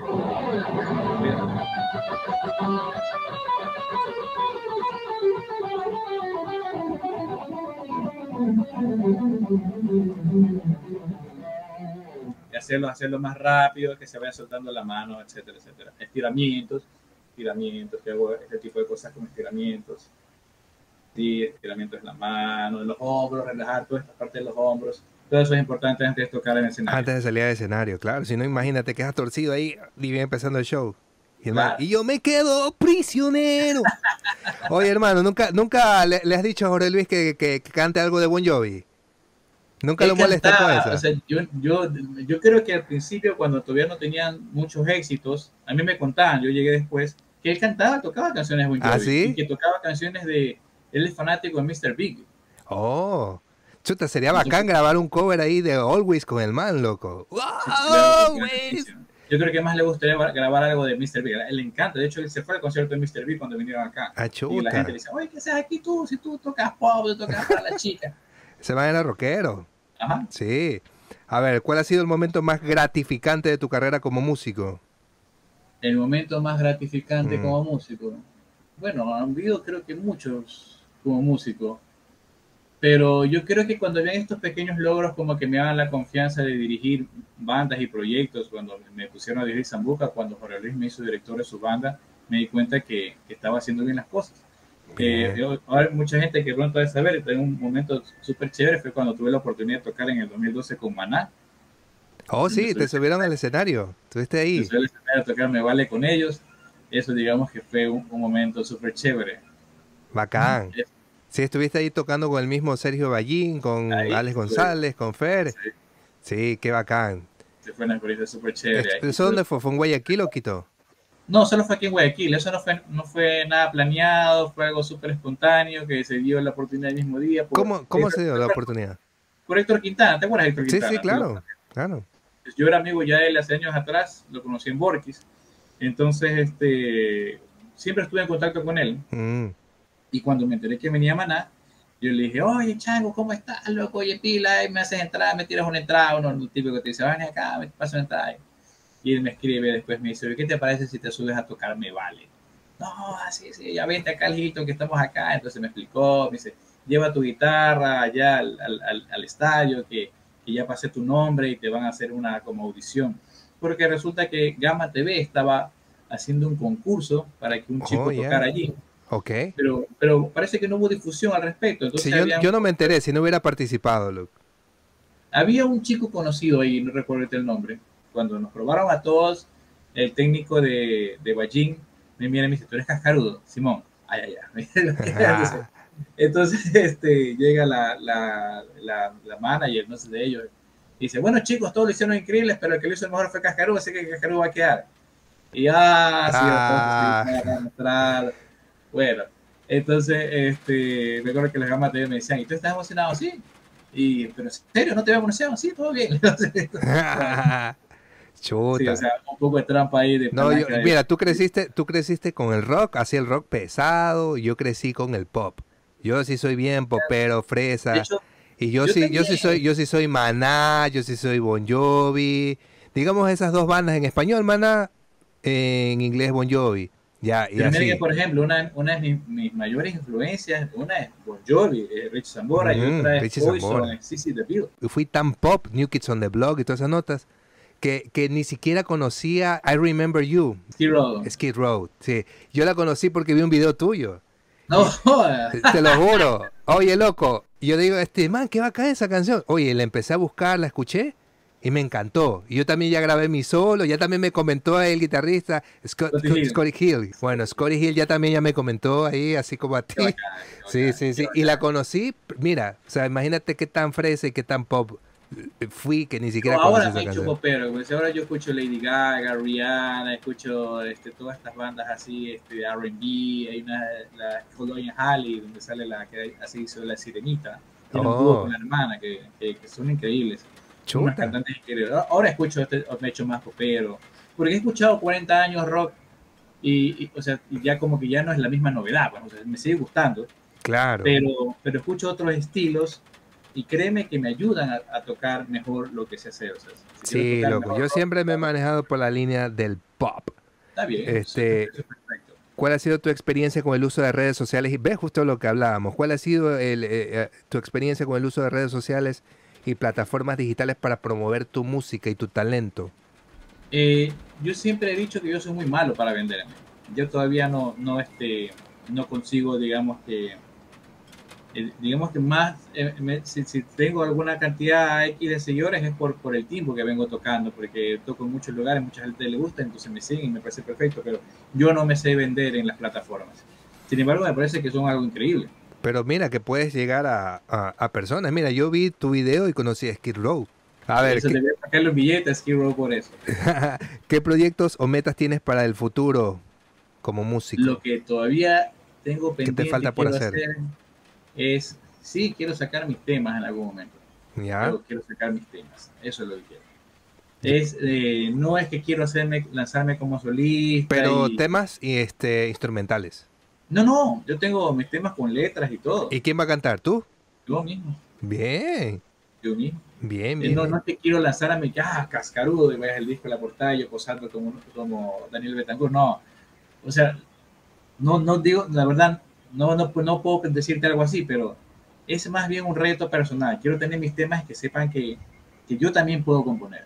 Ok. Que- porque siempre ha habido la, la- esta rivalidad entre los que estamos en el negocio de covers acompañamos artistas que, con los que hacen música inédita. Hay una rivalidad absurda. Dice, ay, ¿por qué hacen covers? Que, ay, no, que antes iban nicotina, iban bandas de música inédita. O sea, bueno, hay una gran diferencia entre componer y componer basura, pues, ¿no? Claro. Eh, entonces, hay mucha gente que brincaba por, por, contra los que tocábamos, hacíamos eh, tributos, etcétera. Entonces, es como que, ah, ya, solo puedes imitar a un artista. Yo no solo puedo imitar a un artista o puedo tocarle solo Slash. Sea, también hago mis composiciones y las hago desde que cogí una guitarra. Claro. Desde que cogí una guitarra yo ya componía canciones.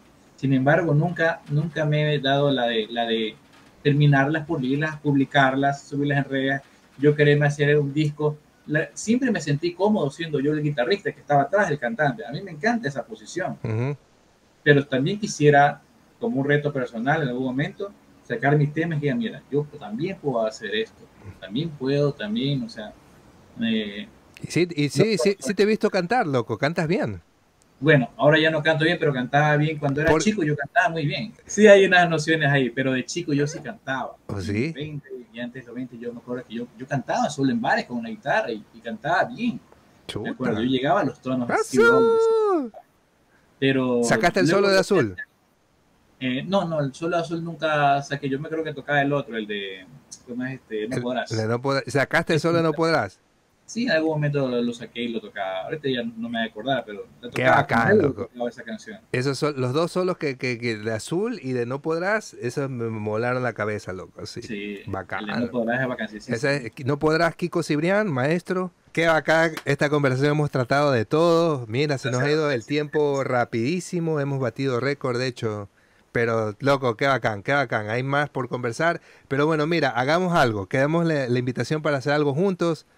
Sí, sí. eh, Eso también, también tengo, o sea, mira, yo quisiera sacar un día mis temas inéditos con letras y también mis temas, Instrumentales, claro. Bien. Sacarlos ya a la luz, que estén ahí, que estén... Ajá. que estén en la palestra, como que dice. En algún momento van a salir esos proyectos. Bueno, mi hermano Cascarudo, te mando un abrazo gigante y ahí para estamos conectándonos para cualquier novedad, seguir conversando, seguir en contacto. Dale, hermano, muchísimas gracias, gracias por tomarme en cuenta, le he pasado increíble, loco, y a todos los que ven esto, pues les mando saludos.